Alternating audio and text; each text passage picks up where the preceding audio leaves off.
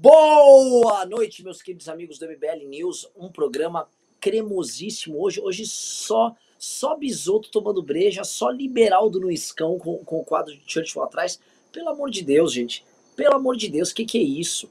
Que que é isso? Que que é isso? Que que é isso? Programaço hoje à vista com leituras, assim, pós-manifestação. Hoje vamos falar de pós-manifestação. Vamos falar sobre o, o, o que, que o Temer está tramando, se existe ou não uma operação salva Carluxo, se existe ou não uma operação salva governo Bolsonaro. Fato é que o, o Temer negociou ali com o Bolsonaro, operou em algum, em algum sentido pelo Bolsonaro. Não sei se, a, se é com a profundidade que o Bolsonaro imagina que, se, imagina que seja, mas muita gente comenta que o Temer anda comemorando que ele se tornou um dos homens mais poderosos do Brasil novamente. Ele que estava um pouco sumido, um pouco fora das notícias, e ele, cujo marqueteiro é o Sim Moco, uh, começa a operar nas redes sociais de uma forma meio desengonçada ainda, um volta Temer, né, uma candidatura de terceira via do Michel Temer, que já dá para cravar, para quem antes de falar qualquer coisa, sei que as pessoas gostam da piada do Temer. Tipo, ah, eu amo meu presidente Temer, e o Temer foi um, foi um ótimo presidente, foi um belíssimo presidente, ainda mais quando a gente compara ele com a que veio antes, que foi a Dilma, e com o que veio depois, que é o Bolsonaro, né? Mas isso não torna ele popular em nenhuma medida, e tampouco viável, e tampouco o que ele sugere é resposta para o problema dado. Então a gente vai debater isso hoje, vamos debater manifestações que passaram da semana passada, e vamos debater o que vem, tá? Porque, por enquanto, o Bolsonaro tá quieto, a gente não viu nenhuma sinalização nova dele, pelo menos eu não vi hoje. Vimos o Paulo Guedes achando que depois do Temer intervir, ele vai poder tentar recuperar alguma coisa, voltou a falar na questão dos precatórios, que pelo que eu soube, continua morta e parece que não vai ter solução. O STF também não vai recuar para querer ajudar eles. Então, será um programa bem bacana. Volto a falar para vocês, quem, eh, volto a, novamente a agradecer quem mandou o Pix e ajudou demais as manifestações dia 12. Meu agradecimento, eu já agradeci ontem, mas volto a agradecer hoje. E peço para todo mundo que mandar superchat, para na hora de mandar pergunta, foca no Pix, porque de qualquer forma as nossas ações vão continuar. Uma coisa que a gente conversou ontem, eu e o Ricardo, durante a live, o bate-papo que a gente teve aí com vocês no MBL News, foi que é uma coisa que é possível, antes de a gente cravar uma data de segunda manifestação, é que o permanente estado de mobilização e tensão que o MBL ficou pré-manifestação tem que ser mantido. Saindo na imprensa todo dia, fazendo ataques rotineiros ao governo. Isso a gente, muito, a gente conseguiu com a ajuda de vocês que continuaram mandando uh, ajuda aqui. A capacidade de audiência, a audiência do MBL aumentou demais nas redes sociais ultimamente. E o fato do MBL ter se tornado a terceira força de mobilização no Brasil. Hoje a gente tem o petismo, a gente tem o bolsonarismo e a terceira força mobilizadora é o MBL com capacidade de crescimento e tal. O que é muito louco pra gente, porque para um movimento, para uma instituição que acabou, ser capaz de ser essa terceira força, isso não sou eu que estou falando, tá? Isso foram jornalistas que falaram, isso foi líderes partidários que participaram da manifestação do dia 12, que vivem muito de se acoplar às manifestações da esquerda. Então o que nós temos é isso, né? O que fazer agora, né? Quais são os novos passos? O Ricardo já avisou no, no, no Twitter para muita gente tá perguntando qual é o próximo passo. A gente vai conversar. É, a gente está combinando de fazer uma reunião, todo mundo da, da Nacional do MBL, para bater um papo sobre isso. Mas acho que é melhor fazer até em Zoom, porque a gente deu um folga pra galera no escritório. E aí participa o Bisoto, o Beberaldão já tá interagindo lá com a galera. Uh, e a gente vai ter que sentar e falar quais são os próximos passos. E a gente vai trazer esses passos para vocês uh, já nos próximos dias. Mas estamos com dois formuladores aqui, dois, duas pessoas com capacidade de análise e liderança ímpares e com eles que nós vamos já abrir um pouco desse jogo hoje à noite. Dudu Bisotto, nosso trotskista de Santa Catarina, já está pronto aqui para falar e acho que eu vou começar com o Dudu Bisotto, tá?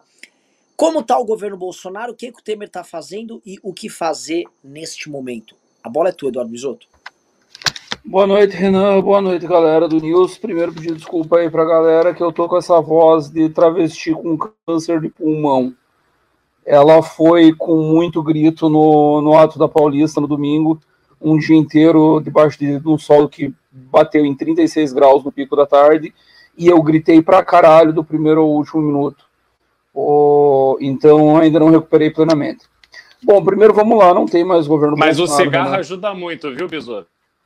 Não tem nada a ver com cigarro. Cigarro faz até bem para a saúde. Aprendi com o professor Olavo de Carvalho. Mas voltando, o, não existe mais o governo Bolsonaro a ser analisado, Renan. O governo Bolsonaro acabou. Na, no dia 7 de setembro teve as manifestações, foi o último ato do governo Jair Bolsonaro. No dia seguinte, teve o ato inaugural do governo Temer. O Temer retomou a presidência da República.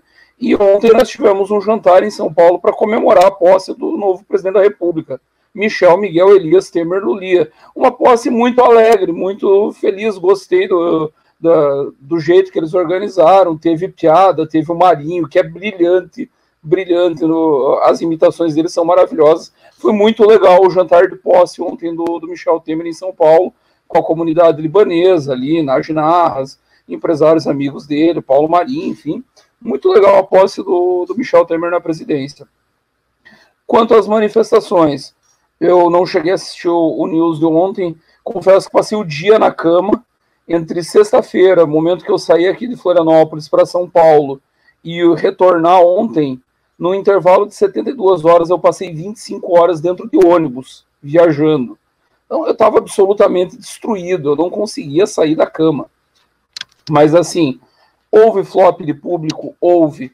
Mas houve um movimento de caráter político com maior valor simbólico do Brasil dos últimos 37 anos, 38, desde as diretas já. Não há nada parecido. Você pega a Constituinte, é um momento hegemônico do PMDB no Congresso, com Ulisses hegemonizando os trabalhos, com Nelson Jobim enfiando artigos na Constituição sem ninguém ver, e passando por isso mesmo. O PMDB mandava no país 25 de 26 governadores, governo Sarney, enfim, hegemonia plena do PMDB. Quando o Collor é derrubado em 92, a hegemonia das ruas era do PT. O PT fez o impeachment do Collor. A verdade tem que ser dita. E em 2015, 2016, 2014, 15, 16, a hegemonia era nossa, era do MBL. Então, todos esses momentos são momentos de hegemonia política. Desde as diretas já, não havia um movimento de frente ampla com o caráter que teve na Paulista. Ninguém conseguiu reunir tantas figuras políticas díspares. O Dória, por exemplo, é um negócio muito emblemático, que eu não sei se foi ele ou a assessoria. Se foi a assessoria, espero que ele já tenha demitido o assessor mas durante a tarde, um pouquinho antes dele chegar, alguém vazou para a Folha que ele estava indo para Paulista contra a vontade da assessoria. Mas o fato é que ele foi. E foi para o mesmo palanque de Ciro Gomes, foi para o mesmo palanque de Orlando Silva, foi para o mesmo palanque de Isa Pena, de Kim Kataguiri, de Arthur Duval. É um negócio muito grande. Do ponto de vista simbólico, não há nada parecido, repito, desde as diretas já. A grande questão é: a frente ampla precisa ser mantida, ampliada e não pode parar. É a frase do Paulo Marinho, do, do Paulo Mercadante, que eu venho repetindo, repetindo desde a semana passada, mesmo antes dos atos, é não precipitar, não retroceder, não desistir nunca, não parar nunca. Quem dura mais vence. Se nós conseguirmos manter o que nós reunimos na Paulista no domingo, a despeito do baixo público, e depois eu quero abordar por que teve baixo público, nós construímos um movimento político gigantesco imenso, como não se via desde as diretas já. É motivo só para comemorar, não é para ficar triste, não é para lamentar. Lamente-se a, a baixa participação, vida que segue, mas do ponto de vista simbólico e das lideranças lá representadas, se nós conseguirmos manter essa galera junto, se explica o porquê que o governo Bolsonaro acabou. O Bolsonaro entendeu. Podem chamar ele de burro, de inepto, do, do que quiserem. Para burro ele não serve. Ele, ele, ficou 40 anos no Congresso ele construiu a vitória dele na eleição presidencial para burro, ele não serve. Ele entendeu o recado. Deixa a militância tocar bumbo na, nas redes sociais e falar merda, deixa os petistas se abraçando com a militância idiota que o Bolsonaro tem e comemorando o nosso fim. Ele entendeu o tamanho da trolha que ele levou na Paulista, especialmente na Paulista. Pisoto, eu vou é, discordar de você no sentido de que a baixa adesão foi assim um, um ponto né, mais importante ali. Não que você tenha falado foi o mais importante, mas que, na verdade, a gente, obviamente, quando a gente organiza uma manifestação, e as pessoas todas aqui acompanharam o nosso esforço assim, por dois meses aqui no News Diário, trabalhando, o pastor Renan pedindo dinheiro aqui por toda hora, e todo mundo ajudando, abraçando a causa, é óbvio que a gente fica na expectativa de que vai ter um, as manifestações nas respectivas cidades com um movimento expressivo. É, a gente, em São Paulo, com a, a, quando foi chamada a manifestação, há 60 dias, o Vem Pra Rua e o MBL, mas o MBL teve um protagonismo muito importante, porque o espaço na imprensa, de verdade, mais amplo e mais recorrente, quem conseguiu foi o MBL, que participou dos podcasts. Aliás, teve uma, uma pesquisa, acho que ontem, do Inteligência Limitada, dizendo, perguntando qual tinha sido a, a, a entrevista mais interessante, né, ou, ou melhor, da última semana e o MBL ali com Kim e, e, e Arthur. Essa você estava, né, Renan? Foi estava grande disparado. Então, o que ficou muito claro é que o MBL continua tendo uma força muito grande na mídia. E não é uma mídia comprada. Porque quando a gente olha para o caso da Jovem Pan, por exemplo, a Jovem Pan tem um trato ali que é grana. Os veículos de imprensa estão passando, os tradicionais estão passando por um processo muito difícil de se adaptar, de migrar para a nova realidade virtual. Em geral, eles achavam que eles dominariam esse processo e segurariam as suas estruturas o maior tempo possível. E a gente vê o que está acontecendo com a Rede Globo. Pô, Thiago Leifert saiu essa semana. Pô, isso é emblemático. Um cara que cresceu ali, o pai dele é diretor lá há anos da Globo. E então as grandes TVs, os grandes veículos de, de imprensa não estão mais nem se conseguindo segurar essas grandes figuras que, porra, o Thiago Leifert quebrou um galho filha da mãe para a Globo com esse negócio de saída do Faustão e, e, do Bial ali do BBB, enfim, o cara é um craque. E na Jovem Pan a mesma coisa. O grande o ponto forte ali da Jovem Pan é, vinha ali o Jornal da Manhã, o Pânico, há anos, há décadas, está ali o Pânico, e o, a rádio entendeu, tu te entendeu que ele tinha que escolher o lado que rendia mais. E ele escolheu o bolsonarismo. Aí dá espaço Constantino, ontem aquela entrevista com a, com a menina ali do Te Atualizei, e aí eu vou destacar aqui o papel do André Marinho, que, porra, o André é um herói da resistência. O cara aguentar aquele babaca do Constantino falando, bo... aliás, mentindo, porque não é só. Se você tem convicção naquilo que você está falando, por mais errado que eu acho que a sua opinião seja, eu vou respeitar. Né? É, pode ser que eu não consiga te convencer com os meus argumentos de que você está errado. Agora, Geraldo, const... rapidão, rapidão. Um Alan dos Santos merece respeito. Constantino, não. É, exato. Entendeu? Um cara que tinha um posicionamento e mudou esse posicionamento para se encaixar no movimento político de like para faturar, para manter a vida boa dele lá em Miami. Aliás, achei ótimo aquilo que o Marinho disse ontem, que ele era o Léo Dias da Flórida. É exatamente isso, ele não tem qualidade nenhuma é, é para estar tá ali como um comentarista político. Ele vem ali com aquelas razões, aquelas justificativas, aí coloca ele com aquela outra menina ali do Te Atualizei, e porra, não, porque veja, no dia 7 as ruas estavam tomadas, é a maioria do povo que defende o presidente Bolsonaro. Porra, você então não está lendo pesquisa, porque essas pesquisas que estão sendo feitas e dando o governo desaprovado por mais de 60% da população brasileira, cara, são pesquisas de diversos institutos, feitas por bancos, por todo mundo que torce para que a coisa vá bem. Né? E essas pesquisas estão mostrando uma boca de jacaré enorme que não vai fechar. A desaprovação do governo vai continuar aumentando e a aprovação do, do Bolsonaro vai continuar diminuindo. Então, o Marinho ali faz um papel, cara, de realmente é, heróico, porque não é fácil aguentar esse bando de babaca falando aquele. E ele, é o... ele tá sozinho ali, literalmente. Né? Não tem Emílio, não tem Alba, não tem Morgado, não tem Sam, não tem ninguém. Ali é todo mundo para dar porrada nele, para sacanear ele, para menosprezar o papel dele. Né?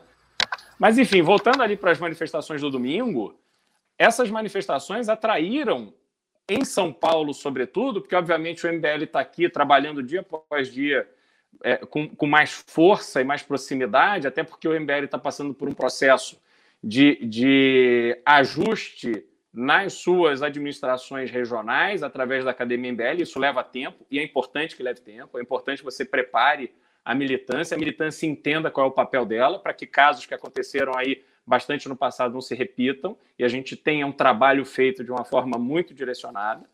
Então, quando você chega ali na Paulista e vê aquela massa de gente, e eu, sinceramente, óbvio, não tinham 100 mil pessoas na Paulista, mas também não tinham 6 mil. Né? A gente via ali, aonde a vista alcançava você do palanque, isso é uma coisa muito legal, porque o palanque do, do MBL, ele é ali um metro e meio de altura. Então, quando você está ali em cima do palanque, você está em contato ali com aquela energia daquela massa e para onde quer que você olhava, você via gente. Ah, tudo bem. Beraldo, um quarto... me, permite, é. me permite entregar o papo que eu estava tendo aqui no bastidor? Uhum.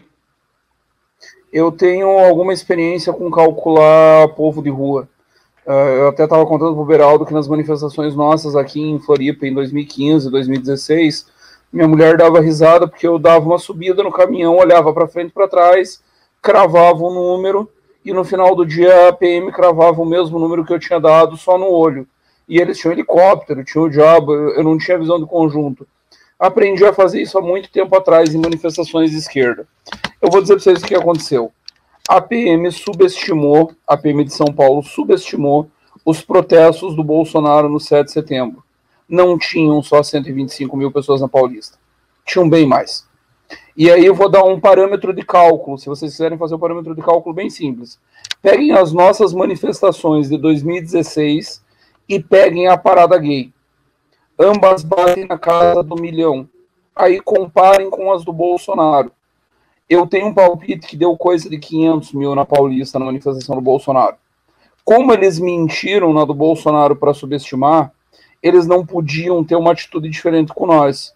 A nossa deve ter tido, sei lá, calculo eu, um 10% do que o Bolsonaro botou na Paulista. E aí nós não precisamos aqui discutir as razões, imagino que vocês já fizeram isso ontem no, com o Ricardo, Renan. Não teve sanduichão, não teve ônibus mobilizado, não teve pastor dizendo que o fiel vai para o inferno se não fosse para a rua. Mas, enfim, a nossa com 10% são 50 mil pessoas. Essa é, é minha conta para o que tinha na Paulista no domingo. É, mas... E ninguém vai me convencer do contrário. É só pegar fotos da Paulista em outros momentos Sim. e aplicar um cálculo de proporção. Não tem dificuldade nenhuma. Mas, Bisoto, na verdade, assim, a essa altura, isso importa pouco, porque a gente tinha um número expressivo de pessoas. Aquelas pessoas estavam lá para passar horas no domingo à tarde de sol, como você falou, quente para cacete. As pessoas ficaram horas ali ouvindo o discurso de Ciro Gomes, Isa Pena, João Dória, é, Alessandro Vieira, Simone Tebet, enfim, foi de A a Z. Ouvindo e... dirigente sindical comunista cantando axé é. baiano contra o Bolsonaro e cantando Exato. junto, a nossa militância cantando junto com o dirigente sindical comunista. Exato. Então, assim, tem, tem muitas lições que a gente tira ali daquele, daquele momento e essas lições são da, da, fidelidade da nossa militância. Como o Renan falou, a maioria das pessoas estava de branco. E o branco foi um pedido do MBL. E o caminhão do MBL, de longe, era o caminhão com, com o maior número de pessoas ali, disparado, incomparável. E as pessoas estavam ali porque elas nos ouvem, essas pessoas estão nos assistindo e tantas outras que foram ali para nos prestigiar, para nos apoiar e para acreditar que realmente a gente vai construir essa força para mudar o, o, destino que o Brasil está seguindo hoje. Né? Então, é, quando a gente sai ali daquele domingo, a gente sai incomodando a tal ponto que a gente tem essa, esse monte de jornalista é, fazendo análises completamente cretinas, assim, de uma deslealdade intelectual total, querer associar aquela manifestação do dia 12 a uma manifestação eleitoral. Por mais que você possa dizer, não, mas o Amoedo, o Dória, o Ciro, está todo mundo lá para fazer campanha. Não, eles estavam ali para passar uma mensagem. Eles não estavam ali para fazer campanha. Ali não era um, um, um, um debate, um rodízio de comício eleitoral. Não era isso. É, é, é, desleal as pessoas quererem atribuir ao tamanho da terceira via aquele público que estava ali presente. Por quê? Porque as pesquisas, voltando às pesquisas, as pesquisas mostram que você tem a maior parte da população descontente com o governo e você tem a maior parte da população que não quer votar nem no Lula e nem no Bolsonaro. E olha que a figura que vai encampar essa imagem da terceira via não está nem definida ainda. Por isso que a gente teve todas aquelas aqueles postulantes ali, supostos, pretensos presidenciáveis ali dispostos a falar com a população e passar a mensagem de que o Brasil não aguenta mais Bolsonaro no poder. E não aguenta por quê? Porque é por todos os problemas que a gente vive todo dia. Entendeu? Hoje eu, eu até gravei um vídeo aqui falando sobre preço de gasolina. É, vamos ver se a gente coloca no ar aí em breve. Cara, porque, porra, não dá. Enquanto o Guedes fala que não pagar precatório é, é, não é da calote, e o presidente do Banco Central põe a culpa no presidente da Petrobras. Aí o presidente da Petrobras põe a culpa no presidente do Banco Central. Aí fica esse jogo de empurra e a gente fica tomando no rabo. Porque a gente é que tem que encher o tanque todo dia, né? Então, é, eu estava falando, pô, a gente vai ter um apagão de energia elétrica, e aí a gente entra no problema do PIB. Hoje teve festa lá na Faria Lima, com o evento do, do BTG Pactual. E a gente vai ter um apagão nas ruas, porque, porra, a gente não vai ter dinheiro para encher o tanque do carro, né? Então, a situação independente do impacto que visualmente a, os jornalistas de esquerda e a claque bolsonarista queira vender do que foi o dia 12, o dia 12 incomodou para cacete. Incomodou tanto que a reação foi tão forte.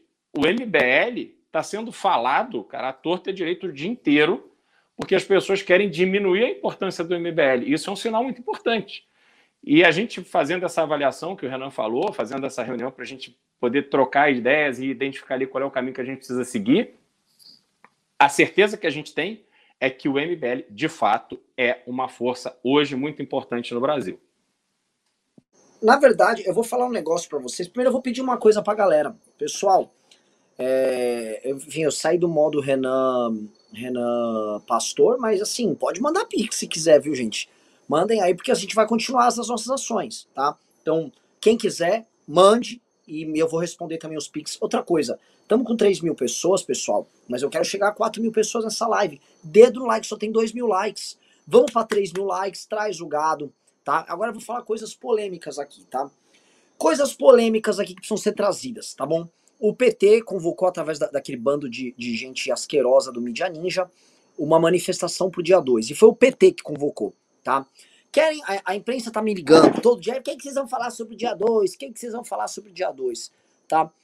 O PT, o mesmo PT que se aliou e operou com o Bolsonaro na última semana para fazer destruição de reputação e destruir a manifestação do dia 12. Eu volto a colocar aqui, o PT botou grana para sabotar o dia 12.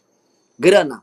O PT botou gente vagabunda, que nem aquele Kennedy Alencar, Brasil 247, que falou ontem que a manifestação nossa era a manifestação de supremacistas brancos. Eles falaram isso ontem tá? Então, só para vocês entenderem, o MBL foi fascista, nazista, supremacista branco, eu virei estuprador, aliás, com, com movimentos, estando notinhos, olha, notinhos de República de Renan, de uma piada que eu fiz em 2018, piada ruim, não tô defendendo a piada não, uma piada de 2018, aí depois reclama que o MBL trata mal outros movimentos. Trata mal porque o MBL dá resultados, os outros têm grana e não fazem piroca nenhuma. Aí solta notinha de repúdio ao, ao Renan do MBL. Se fuder, meu irmão, não trabalha igual a mim antes de, antes de querer, querer fazer notinha. É o seguinte, é, aí então, o que eu, eu tô olhando é o seguinte: para mim tem uma dinâmica que tá ficando clara, que você tem dois polos fortes convocando e mobilizando, que um polo é o bolsonarismo, o segundo polo é o petismo, e tem um terceiro polo menor em ascensão que somos nós, tá? E enquanto força e expressão política e militância e criação de discurso político, a terceira via é o MBL. E é uma coisa que o Bisotto tinha falado outro dia, e é uma reflexão que eu tiro da manifestação. A terceira via é o discurso do MBL, é a prática do MBL, é a capacidade de diálogo do MBL, é o mandato do Kim. Né? Se a gente falar qual é a expressão político, em política em termos de mandato disso aí, é o mandato do Kim Kataguiri, que é um cara que negocia bem quisto, anda bem, transita e é um político ideológico. Né? O mandato do Kim talvez seja o mandato mais representativo disso, mas essa live, os discursos que a gente cria, a forma de fazer política que a gente traz, é isso.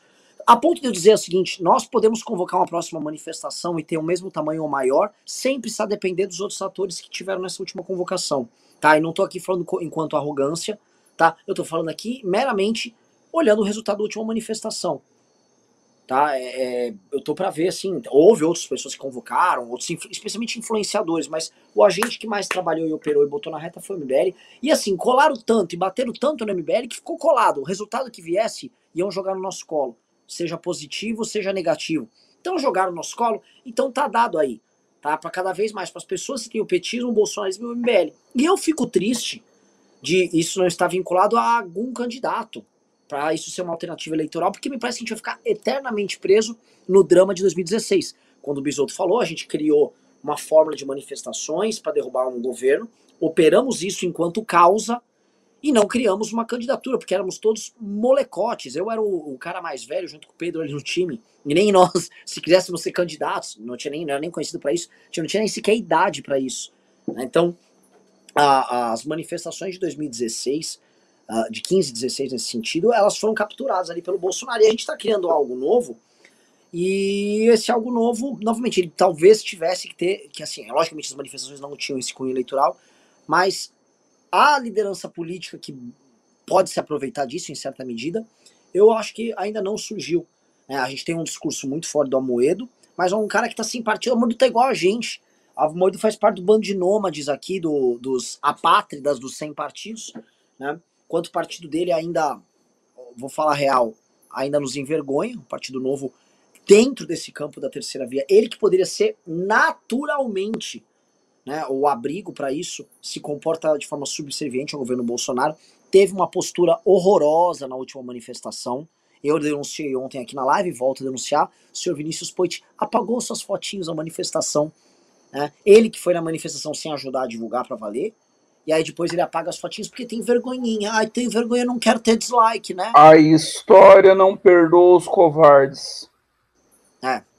E os oportunistas são piores ainda do que os covardes, porque o lance dele é o seguinte, ele ainda foi lá. O, o, o, o, retrato dele apagando a foto é o retrato da ala do novo que é a favor do impeachment. Né? Obviamente não me refiro a Daniel José, a Cris Monteiro, o Rene, não me refiro a essa turma que já fala do impeachment muito antes da bancada federal. Eu me refiro a esse bando de covarde oportunista da bancada, da bancada federal do novo, que nunca foi a favor do impeachment, a tal da Adriana Ventura nem sequer apareceu na manifestação. O tal do Mitrô ligado ao, ao, ao Salim Matar, que é financiador de Bolsominion, é outro que pff, nem foi. E o Poit, o quê? Ah, pff, vazou de lá, correndo. Né? O, o, o, o MBL está sozinho nessa operação. E a verdade é essa. Enquanto instituição relevante, o MBL está sozinho e operando sozinho. E eu quero trazer isso aqui, eu quero devolver essa bola agora girando pelo Beraldo, depois pelo Bisoto, né? Porque o Beraldo foi, foi de certa maneira, dirigente partidário no PSDB do Rio de Janeiro, conhece, e você conhece bastante tempo, como operam dirigentes partidários e a política, né? E como é, a coisa é mutante, né? O, o, semana passada o Kassab estava falando do impeachment do Bolsonaro, agora o Kassab está falando em governabilidade, né? E esses caras também querem falar em ser terceira via. E eles nunca vão ser terceira via de nada para as pessoas se eles não tiverem justamente um discurso, uma militância, uma linguagem, uma estética que seja alternativa ao Bolsonaro. Só um parênteses rápido é. antes de devolver para o Beraldo, Renan. O Kassab está falando em governabilidade do governo Temer, esse governo que foi inaugurado ontem. Não tem nada a ver com o Bolsonaro. Tem um novo governo na praça, tem um novo presidente. Foi com esse presidente que o Kassab jantou ontem e com quem ele está acertando governabilidade, é isso. Devolvo. É que, é que, Bisoto, por mais que a gente fale de um governo alegórico do Temer, vai continuar sendo o governo Bolsonaro. É, por mais que o Bolsonaro talvez fale, ah, administra isso para mim, eu tô, eu tô terceirizando a administração. Não vai dar para fazer isso. Não vai dar para tirar os caras deles dos postos chaves que eles têm. Não vai dar para guerra cultural da turma deles simplesmente parar. Não vai dar para tirar a ministra Damares. Aliás, ministra Damares que eu vou processar. Esse lixo de ministra, esse ser humano bosta aí, né, da ministra Damares. Ou seja, assim, o Temer ele vai ter uma margem de manobra aí para fazer um governo Temer muito estreita. Renan, respeita a nossa, respeita a nossa conservadora que gosta de homem casado ela tem muita autoridade para falar em moral e bons costumes. Ah, vai pra puta que pariu, o que, que é isso? Que planeta que nós estamos vivendo? A vagabunda que, que fica tendo caso com homem casado querendo dar ataque de pelanca. E ele promoveu estupro. Vai se fuder, velha desgraçada. Me processa também, diz que eu também estou defendendo estupro. Velha do capeta. Aliás, não estupro porque não merece, já diria um certo deputado federal. É não basta se evadir, hipócrita, é feia que nem a morte. Puta que me pariu. É, e, e, assim, é uma grande verdade o, o, o, lance dela. Ela defende o cara que falou isso de forma séria para uma deputada federal numa briga. Né? O cara falou isso de forma séria numa briga. E aí fica com essa, com essa, com essa historinha. Agora sim, uh, eu passo para você, Beraldo, para a gente ter, fazer esse entendimento aí do, do, do governo Temer que está chegando aí. Uh, e também dessa ideia de terceira via, tá? Que para mim passa pela, pela, pela, por acompanhar o caminho que está sendo aberto, tá? Eu, tá, eu, tô, eu venho aqui pro litoral de São Paulo, né? Passar uns dois, três dias aqui com a, com a minha sobrinha. e com a minha irmã, e eu tava comentando, né, que quando os grandes navegadores chegaram, isso aqui tudo era mato, e para você sair daqui e ir para onde fica São Paulo hoje, você precisava passar ali pela Serra do Maia, na verdade é um, é um planalto, né, na verdade a praia tá aqui, você sobe aqui, aqui tá o planalto, São Paulo tá, tá aqui no alto. É diferente do Rio, que você chega e você já chega na cidade, né. Tanto que tinha uma série que chamava A Muralha, né, série da Globo muito boa, que contava a história dos, basicamente dos bandeirantes, como eles tinham que cruzar isso, né? Que era uma muralha mesmo para você chegar ali em São Paulo de Piratininga. E era uma das mato. obras dramatúrgicas mais brilhantes que o Brasil Sim. já produziu, maravilhosa. Quem Sim. puder, tiver o Globoplay, vai lá e assista, que é um troço espetacular. Aí, certamente, quem assistir a muralha não vai ter a ideia imbecil de tacar fogo em estátua de Borba Gato. Exatamente. E aí, o que eu quero dizer é o seguinte: abriram as picadas e foram abrindo aqui, né, numa mata cheia de onça, índio tacando flecha, o caminho até chegar ali em São Paulo. E eu acho que o que o MBL está fazendo mais ou menos isso: é trabalho de bandeirante, para deixar justamente o pessoal estar bravo. O trabalho de bandeirante, abrindo a picada de um caminho que não é só eleitoral, é um caminho político e é algo, novamente, muito novo, não só eh, no Brasil, mas no, na polarização que vem atingindo a política no mundo inteiro, especialmente no Ocidente. Né? Vários países estão sofrendo drama agora. Agora surgiu o Partido Bolsonarista da Espanha, surgiu Chega em Portugal, que é, um, é a mesma coisa de uma direita populista meio, meio imbeciloide. O, o Fronte Nacional da Le Pen está ganhando eleição na França, está liderando as pesquisas. Ou seja, a gente pode trazer uma solução, igual também a gente ajudou a trazer o surgimento de uma direita aqui no Brasil, anterior à direita do Trump na, nos Estados Unidos. Então passo a bola pro Beraldo aí. Renan, bom, só para lembrar, já que você trouxe a, a, história da Damares, o, o episódio que levou o Bolsonaro a organizar a sua campanha foi justamente o medo que ele tinha do Supremo eh, impedir que ele fosse candidato, tendo em vista o julgamento desse caso em que ele disse para Maria do Rosário que ela não merecia ser estuprada. E ele bateu na trave, e aí ele foi até o Paulo Marinho pedir ajuda para que ele indicasse ali um advogado criminalista parrudo para defendê-lo, e assim o Paulo fez, enfim, aí começou a história da campanha do, do Bolsonaro. Que troço, que troço maravilhoso você lembrar essa história, porque eu escrevi na época sobre isso, que a candidatura dele era juridicamente muito frágil, que bastava o Supremo condenar ele pelo aquele caso da Maria do Rosário e teria acabado, o Bolsonaro nunca existiria. É aí que o Bebiano entra na história, né? É, exatamente. Bebiano leva o Bolsonaro até o Paulo Marinho para pedir ajuda, tendo em vista o, os contatos do Paulo para indicar um advogado que tivesse trânsito no Supremo e conseguisse segurar a ação até para garantir a candidatura dele. Mas, enfim, voltando é, à, à questão do Temer, Renan, Ontem a gente teve aquele jantar que aconteceu na casa do Najnarras, em homenagem ao Temer, com a presença de figuras importantes da comunidade, sobretudo da comunidade é, libanesa, árabe, enfim. É, é, não, não, sei exatamente ali como é que, de onde veio cada um, mas você vê ali que o Kassab é, mudou o seu discurso, ele vem da semana passada, acho que ele foi o primeiro grande dirigente partidário a colocar na pauta a questão do impeachment. E ontem é, ele participa desse jantar e, e, e, meio que coloca panos quentes ali nesse, nesse assunto. Mas vamos entender o que, que qual é o papel de cada um nesse jogo, né? É, o presidente da República ele tem tanto poder e tanta influência na mão dele que ele não fica refém de uma agenda só, né?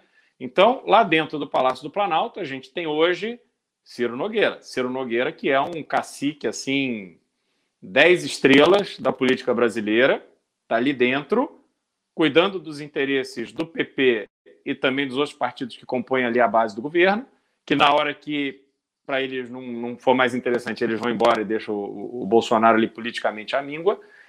Mas essa questão política, ela seguirá na mão do, do Ciro. Ela não vai migrar para a mão do Temer só porque o Temer foi lá fazer um, um, um, né, dar uma ajuda que o Ciro não poderia dar. Esse, então, o papel político continua sendo do Ciro. O Ciro não vai abrir mão disso, né? E o Bolsonaro não tem como tirar isso dele também, porque o Bolsonaro depende 100% do Ciro. Vamos para o Temer. O Temer ele surge como a única figura naquele momento mais dramático ali para o Bolsonaro, onde ele faz aquelas bravatas todas no dia 7 de setembro, e à noite ele pega o avião e volta para São Paulo e coloca a cabeça no travesseiro. E eu não tenho dúvida de que foi uma daquelas noites onde ele pôs a mão na cabeça e falou: que merda que eu fiz hoje. Por quê? Porque o tipo de bravata que ele fez contra o Supremo e, sobretudo, contra o ministro Alexandre de Moraes, não dava a ele nenhuma condição de exercer, de tornar realidade aquilo que ele tinha ameaçado. É, é, simplesmente irreal ele achar que ele não vai cumprir uma medida judicial determinada pelo Supremo, porque o, o, o, Supremo determina coisas em relação não só à pessoa física do presidente, mas também ao governo. E qualquer pessoa do governo dele que não cumpra diferente dele, vai em cana. Não tem essa. A Polícia Federal vai lá e tira.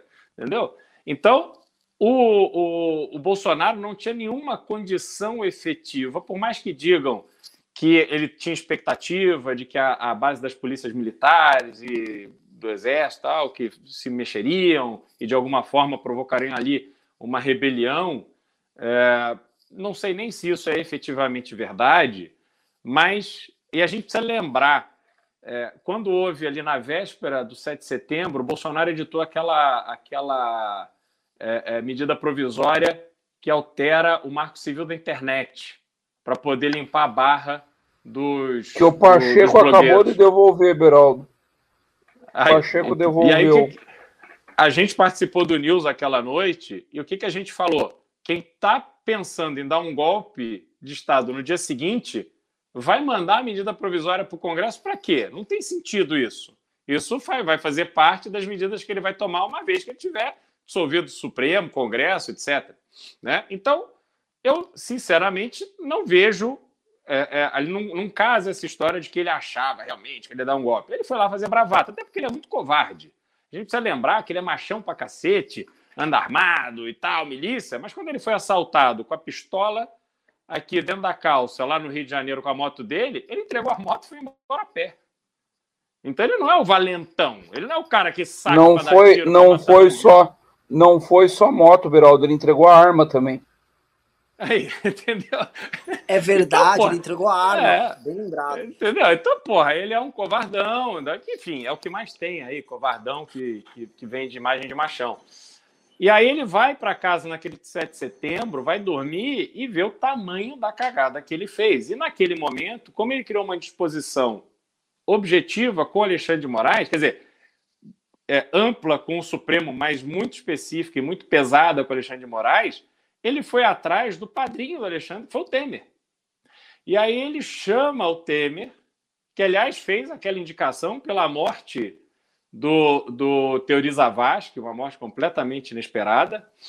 Então, o, o, essa indicação do Alexandre acaba sendo um fruto ali do acaso, não era para o Temer ter indicado ninguém. E o Temer celebra esse, é, esse não digo um acordo, porque a, o bolsonarismo está querendo dar um, um, um som de que houve ali um grande acordão e que ele se safou, que ele vai proteger os filhos, etc. Eu, sinceramente, não vejo como isso acontecer. Até porque o filho dele, que está mais exposto, é o Carlos. O Carlos é vereador no Rio de Janeiro. Ele não tem Fórum Supremo. Quem vai decidir a vida do Carlos é o Tribunal de Justiça do Rio. E o, o, Tribunal de Justiça do Rio, como a gente já disse aqui outras vezes, beija a mão do Luiz Felipe Salomão, que é o corregedor do Tribunal Superior Eleitoral, ministro do, do, do STJ, e tá com uma birra filha da mãe do governo Bolsonaro, porque provavelmente criaram ali uma expectativa de que ele é, é, indicado, enfim, naquelas, naquela ensaboada ali que, que Bolsonaro adora dar para né, seduzir as pessoas que ele precisa, e aí isso acabou não acontecendo. Então, assim, existe ali uma antipatia grande naquele núcleo é, é, fluminense da justiça contra o Bolsonaro. Por mais que você diga né, que as manifestações do Rio foram muito expressivas, que Copacabana estava lotado, mas o tribunal especificamente não tem essa paixão toda pelo Bolsonaro, não. E o carro está na mão desse pessoal. Então, o acordo que o Temer celebrou com o Alexandre de Moraes, que apadrinhou, ali era um, um acordo de paz, quer dizer, é, era baixar o tom, era acabar com aquele mal-estar gerado pelas palavras completamente inapropriadas e cretinas. Aí, essa, essa visita sim que vale a pena. Ah, isso assim. E, e aí a gente é por tem isso o, que a gente vai para a rua e grita até ficar com voz de travesti com câncer de pulmão. É só por isso. exatamente. Todo exatamente. o resto é bobagem. Exatamente. E aí a gente tem esse acordo feito só para reestabelecer um mínimo diálogo. Agora, dá para a gente imaginar que Alexandre de Moraes é outro ministro que está no Supremo, com aquele mandato ali até 75 anos de idade, vai entubar desaforo de quem quer que seja, mesmo que seja o presidente da República. Alexandre não vai esquecer disso. Não é que ele simplesmente, ah, vamos deixar isso para lá, vamos Beraldo, me permite contar uma historinha rápida. O, o meu deputado aqui de Santa Catarina, ele era chefe de gabinete do governador em 1996. Teve um, um processo de impeachment aqui, e chegou muito perto de, de, acontecer esse impeachment. Era Paulo Afonso Vieira, o nome do governador, e o meu deputado aqui, ele era chefe de gabinete do Paulo Afonso Vieira. Ele conta essa história dando risada, porque muitos anos depois ele encontrou o referido coronel novamente. E aí eles reuniram uma multidão, foi coisa de 10, 20 mil militantes do MDB que vieram do estado todo para salvar o mandato do Paulo Afonso no braço e salvar o mandato no braço, inclusive invadindo o plenário e impedindo a votação do impeachment. Teve que ser anulada, na primeira deu e tal, na segunda eles conseguiram reverter um voto nesse intervalo, mas enfim, aí ele enfrenta um coronel da PM na hora da invasão, e o coronel sai todo mundo que nós vamos descer a porrada. Ele fala pro coronel, vai tomar no cu, eu sou chefe de gabinete do governador e você me respeite. Aí o coronel responde para ele: seu bosta, daqui a dois anos vocês estão fora. Eu sou coronel, eu vou continuar aqui. Agora sai, porque senão vai você pra porrada. O STF é o coronel. O Bolsonaro, daqui um ano, dois, ele tá fora. É. O Alexandre, daqui 20, continua lá. Alexandre de Moraes, ministro. É. Alexandre de Moraes. Não, ele, tem, ele, tem, muito tempo para fazer maldade. E aí o que, que acontece? Então vamos lá, agora vamos voltar para o jantar de ontem. O jantar de ontem, o Temer estava ali sendo coroado pela, pela aquela turma da nobreza paulistana é, como uma figura que dá o equilíbrio. E não foi à toa que hoje o Temer ligou para o Bolsonaro para, enfim, desfazer ali qualquer mal entendido que pudesse haver em razão do vídeo que vazou do André fazendo a imitação do Bolsonaro. Que é uma babaquice sem fim, quer dizer, o André é extremamente talentoso, obviamente participando de um jantar daquele, na presença do Temer, dias depois daquele evento da carta. É óbvio que ele faria piada com aquilo, aquilo não tem, enfim, novidade completamente previsível e aí a imprensa, sobretudo a imprensa da esquerda, deu ali, atribuiu um, um, uma importância e um significado que, porra, na verdade não existe. Né? Ali o Temer estava sendo celebrado porque prestou um serviço ao Brasil e prestou mesmo. A gente precisa lembrar que a coisa estava degringolando no mercado financeiro e bolsa caindo, dólar subindo, e a gente precisa lembrar que quando o dólar sobe, a gente paga a conta, porque aí a gasolina é mais cara, é tudo mais caro, comida mais cara, etc. Então ele prestou um serviço ao Brasil. Ele, ele de fato foi de grande ajuda. E ele vai querer valorizar isso para que ele tenha força na negociação do apoio do MDB no ano que vem. Porque é, é aí, porra, bolsonarista, cara, é incrível, como para tudo eles têm uma mega teoria, etc. Eles deviam escrever livros sobre isso, escrever novelas e tal, porque eles são muito talentosos. Aí dizer, não, porque na verdade ele fez um acordo, porque ele vai ser candidato a deputado federal, e aí o Bolsonaro vai ser reeleito e vai elegê-lo presidente da Câmara. Cara, imagina o Temer, que já foi presidente da Câmara, foi vice-presidente da República, foi presidente da República, ele vai acreditar num acordo com o Bolsonaro para ser ele deputado federal? Aos quase 80 anos de idade, Não faz o menor sentido isso. É de uma. É, porra, é de uma idiotice tão Beraldo, grande, é uma sacanagem. Pelo amor, viu, Beraldo, assim, ó, vou parar de ser idiota. O Temer se elege deputado federal se durante toda a eleição ele viajar para a China e passar a eleição numa nova lua de mel com a Marcela por lá, sem pedir voto para ninguém. Ele se elege presidente da Câmara depois da posse, indo viajar para o Afeganistão e conhecendo a cultura do Talibã, porque ele construiu isso ao longo da carreira dele. Pelo amor de Deus, uh, é. calma, gente. É tipo Exato. Sarney, tem umas figuras referenciais. Assim como a Rainha Elizabeth vai viver 325 anos, e vai dar posse para mais não sei quantos mil ministros, Sarney e Temer estão na mesma turma, são os reptilianos da política. Se a gente não faz esse tipo de acordinho pequeno, isso, isso seria isso, isso é grandioso para mim. Se disserem uhum. para mim o Bolsonaro vai te eleger deputado federal e presidente, para mim seria significante. Eu sou um coitado perdido no meio do mato. Pro Beraldo seria significante, não, nunca teve mandato, vai lá pro primeiro mandato, beleza. Pro Temer, isso e merda é a mesma coisa. Por favor. É. Então, assim, então, então tem uma cretinice as pessoas atribuíram a toda essa cadeia de eventos um significado que eu acho que simplesmente não existe. Entendeu? O Temer viu ali uma oportunidade de retomar o protagonismo, ele estava ali meio esquecido, tentando ciscar ali nas redes sociais, melhorar as redes sociais dele, ele, ele, ele entende que para ele continuar forte dentro do partido, ele precisa ter algum tipo de liderança, e liderança e contato popular, hoje não dá mais para ser o, o, o, o líder que não, não tem esse contato popular.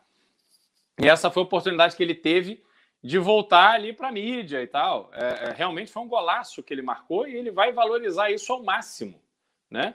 Tanto é que quem fez aquele vídeo foi o marqueteiro dele. Não foi ninguém, mas não foi o André, não foi o pai do André, não foi ninguém, foi o marqueteiro dele. E o marqueteiro dele que mandou para os outros. Né? Então, é, o Kassab ali obviamente, o Kassab está interessado nessa força que hoje o Temer representa junto ao presidente. E é uma força que, na verdade, para mim, é, uma, é um cálculo de quando é, é, essa chave vai virar. Porque o Kassab fala, semana passada de impeachment, o Kassab já vinha se distanciando, alimentando o nome do Rodrigo Pacheco para presidente da República, filiou o Eduardo Paes, que é totalmente anti-Bolsonaro e que recebeu o Lula lá no Rio, etc. É, ele está tra trabalhando para ter o Alckmin como candidato aqui em São Paulo, então ele está trabalhando em frente completamente diferentes dessa de abraçar o bolsonarismo. Então, ele dizer que não vai ter impeachment, ele está prolongando a força do Temer para eventualmente fazer algum tipo de acordo com o MDB em algum momento, seja em São Paulo, seja no âmbito nacional. Enfim, tem outros interesses ali que ainda não estão claros, mas que existem. É, é isso que aconteceu ali. Não é que o, o Kassab mudou completamente de ideia e agora vai defender o governo até o fim. Não é isso. É que cada um está vendo ali qual é a sua conveniência. Hum. Mas termina aí, termina aí que a gente segue. Só... Voltando, só estava falando que o pessoal, minha, minha sobrinha chegou aqui, ela fica vindo e fica subindo aqui. Não é que eu tô botando ela para ganhar audiência, não. Eu podia usar ela aqui para pedir pix para vocês, que vocês não estão doando, tá bom, pessoal? Mas, mas não, apenas uh, ela tá. Acho que eu tô comendo sorvete aqui, ela tá irritada e fica vendo. Uh, isso do Temer, vou, olha, vou ter uma leve discordância com o Beraldo aqui. Eu acho que o Temer, muito empurrado pelo marqueteiro dele, por mais que ele tenha, no curto prazo, resolvendo o curto-circuito que a gente estava tendo aqui no Brasil, né, por conta das manifestações golpistas do Bolsonaro, ele está embalando, está mantendo vivo em aparelhos um governo que morreu e, que, e cujo presidente não vai tomar jeito. Né? A ideia do Temer de achar que ele será o príncipe encantado que vai dar um jeito na loucura do Bolsonaro, para mim é ter um pouco de ilusão. Renan, Renan deixa eu só fazer um, uma contribuição então, um negócio que me chama atenção no Temer, e aí a personalidade das pessoas, e eu vi isso, é um negócio esquisito, mas eu vi isso em 2018 com o Flávio Rocha. É engraçado como tem pessoas que têm muito dinheiro, muito poder, mas se comportam como novos, novos ricos deslumbrados. Eu via muito esse comportamento no Flávio em alguns momentos, em 18 e vejo demais. Tipo, o que, que foi aquele vídeo do Temer entrando no jatinho da FAB? Que coisa de pobre, deslumbrado, puta que me pariu. O que, que é isso? O cara foi presidente da República, o cara foi presidente da Câmara dos Deputados, fez ministro do Supremo, nada em dinheiro, tem a vida pessoal super bem resolvida, e não estou fazendo nenhuma crítica aqui, pelo amor de Deus, é elogio. É que eu acho que as pessoas que atingem essa condição na vida devem se dar o respeito, devem respeitar a liturgia da, da própria condição social. E o Temer não respeita, é um negócio de pobre deslumbrado. E aí eu entendo muito ele ter Alcinho Moco de marqueteiro, que é outro puta deslumbrado, que é um cara ridículo, que é motivo de piada em tudo quanto é roda de política, que só faz merda. A comunicação do MDB Nacional é um lixo. Besoto, um lixo. Só, só fazer uma observação aqui. Durante o governo Obama, eu não me lembro exatamente o que, que foi, mas tinham prendido, não sei se foi a Coreia do Norte, tinha prendido uns americanos e aí ele designou Bill Clinton para ir lá negociar a liberdade desses americanos. E a cena foi muito parecida, assim. Eu, eu, não tenho dúvida de que o, o, Temer se sentiu meio Bill Clinton indo salvar o mundo, entendeu? Aquela, aquela ceninha ali realmente. Claro, na hora que ele entra dentro do avião, parece um avião da, da Azul, né? Podia ser um negócio assim mais sofisticado. Não, não eu, vi, eu, vi, eu vi aquele jatinho, eu, eu botei o olho o Renan andou nos jatinhos muito melhor do que aquilo em 18, e nem só do Flávio, outros muito melhores que tinham. Eu estava falando no bastidor aqui, não vou falar de quem que era, mas lembra que tinha um, um candidato a governador, Renan, que usava a senha do Wi-Fi chamado Fulano de Tal Presidente, e ele nem era mais candidato a presidente. E eu vi ele muito empolgado no último domingo, inclusive, gostei muito do que eu vi. Acho que o Besouro deixou muitas pistas no ar. Vou pedir uma, vou dar uma bronquinha pra galera. Beleza, eu, eu não vou pedir mais Pix, vou estar tá pedindo. Mas também não precisa mandar tão pouco, né? Entrou só 300 reais aqui de Pix. Ó, que não sou eu, ó, minha sobrinha de novo tá exigindo aparecer no programa. Ai! Caralho!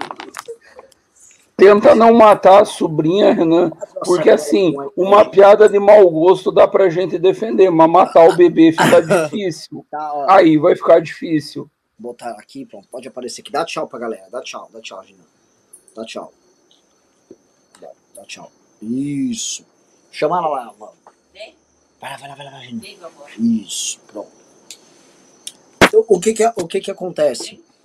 Ah, até esqueci o que eu tava falando. Ah, tava pedindo Pix. Galera, manda o Pix. Sério, meu, entrou só 316 reais de Pix. Tudo bem, tudo bem. É, é assim que vocês querem tratar esse seu MBLzinho velho de guerra? Pode tratar assim, a gente já viveu nas vacas magras mesmo. Oi, Angelina. Ó, ó, vou, vou ter que ficar falando com ela aqui porque ela voltou. É, seguinte, vamos lá, vamos lá. Ela tá querendo ficar, tá aparecida, querendo ficar na live.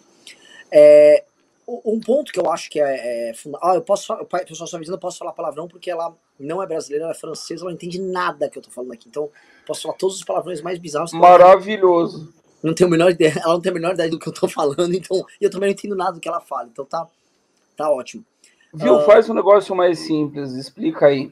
É só educar direitinho. O Dudu escuta, porra, caralho, vai tomar no cu, filho da puta. O diabo a quatro aqui em casa desde que ele nasceu. Ele estuda numa escola adventista. Só que nós sempre repetimos. Dudu, que você ouve aqui em casa, você não fala na escola, pelo amor de Deus. E se não funcionar o pelo amor de Deus, ameaça bater, quebrar na porrada, qualquer coisa assim. A pedagogia sempre funciona. Bom, eu não posso falar nada porque eu sou apenas um tio e estou apenas numa live aqui. Função ah, de tio é puxar o saco, só trata é, bem a criança. Só isso, dou, e dou, dou, dou comidas idiotas, dou doces aqui para ela. É, o, que eu, o que eu acho sobre essa questão aí do, do governo Temer, acho que vai ter um, um pequeno período de ilusão e logo mais o período de ilusão vai passar e voltaremos para a próxima confusão. Lembrando que assim, é, tem umas análises, né? Eu, às vezes eu converso com, com o Ayan, que é um cara que sofreu na mão da, da do, do, projeto de poder bolsonarista. E tem uma parte que eu concordo com ele, que é o fato de dessa direita que está aí hoje, ela se basear muito nos ganhos que ela obtém operando em redes sociais. Então ela fica operando em rede social e, e trabalha em rede social, ela precisa de like, ela precisa de view, ela ganha dinheiro com isso e a própria existência dela é baseada nisso. A direita, não só brasileira, mas uma parte importante da direita americana, é como se fosse aquelas meninas que tiram foto de biquíni para parecer gostosonas na internet e precisam de like para sobreviver. Né? A cultura pack de pé. É, pack, pack de a, pé. A direita, em grande medida, é uma vendedora de pack de pé ideológico. Fica lá tentando aparecer, precisa, precisa, e eles não conseguem viver da estabilidade.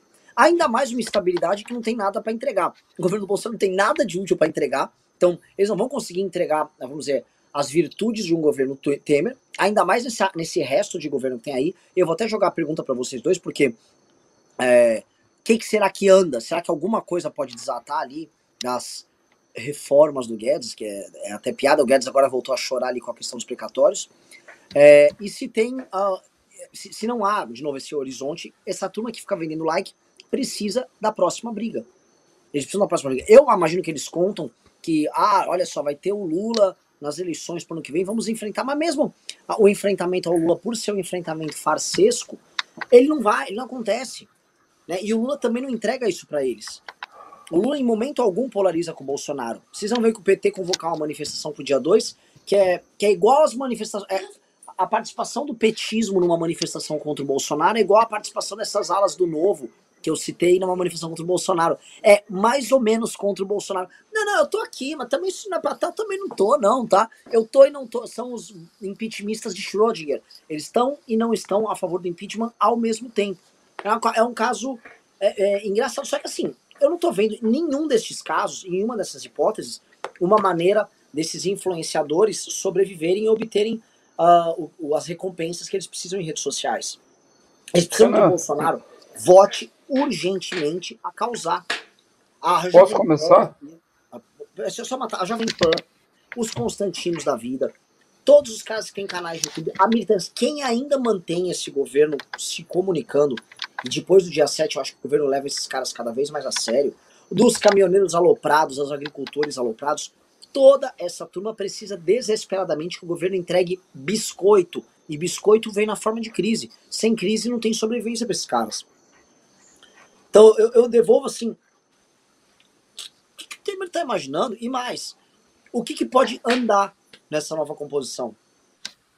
Eu vou te dizer o que o Temer está imaginando, Renan. O Temer está imaginando o seguinte: o Bolsonaro se inviabilizou cronicamente, ele costura a sobrevivência do Bolsonaro nas instâncias judiciárias, que é onde ele é especialista, que é com quem ele conversa muito bem, e o Bolsonaro transfere para ele a popularidade e a militância e a histeria do bolsonarismo numa eventual eleição presidencial. Para mim, isso me parece muito claro. É com isso que o Temer trabalha. Ele sairia do papel de primeiro-ministro de um governo que acabou para o papel de presidente eleito com a popularidade do bolsonarismo, eventualmente até com bolsonarista de vice. Por que não Eduardo Bolsonaro vice de Temer? Não é algo que imagino que na cabeça do Temer não se descarte. Segunda coisa, você diz que essa a base militante do Bolsonaro precisa dele para sobreviver. Eu vou te dizer, o bolsonarismo já descartou sua base militante orgânica. Alan dos Santos está vivendo fugindo de um canto para o outro. Um dia ele está no México, um dia ele está nos Estados Unidos, outro dia ele vai para puta que pariu. Ele está viajando constantemente para não ser preso. Eles já descartaram. Eles estão um pouco se fudendo se essa gente vai ficar na merda. Aí você menciona a PAN. A PAN não precisa de crise, a PAN precisa que o Pix da SECOM continue pingando até o último dia de governo, que é aquilo que o Beraldo falou lá no começo. É uma crise fodida que os meios tradicionais estão passando, numa transição entre rede e meios tradicionais. Eles não estão nem aí para a narrativa. O Constantino vai para o Twitter puto, diz que o governo acabou, que não sei o que, e está rompido, e que não tem mais. Meia hora depois, ah, eu joguei um poker com os meus amigos e mudei de ideia eu cozinhei aqui para os meus amigos em Miami, esfriei a cabeça e tá tudo bem, porque o Pix caiu. É só Pix caiu. E aí eu vou te dizer, essa base militante, os Alan dos Santos, a, a moça, aquela, como é que é o nome da moça do Te Atualizei? Bárbara, a Bárbara do Te Atualizei, esses aí já foram jogados para as traças.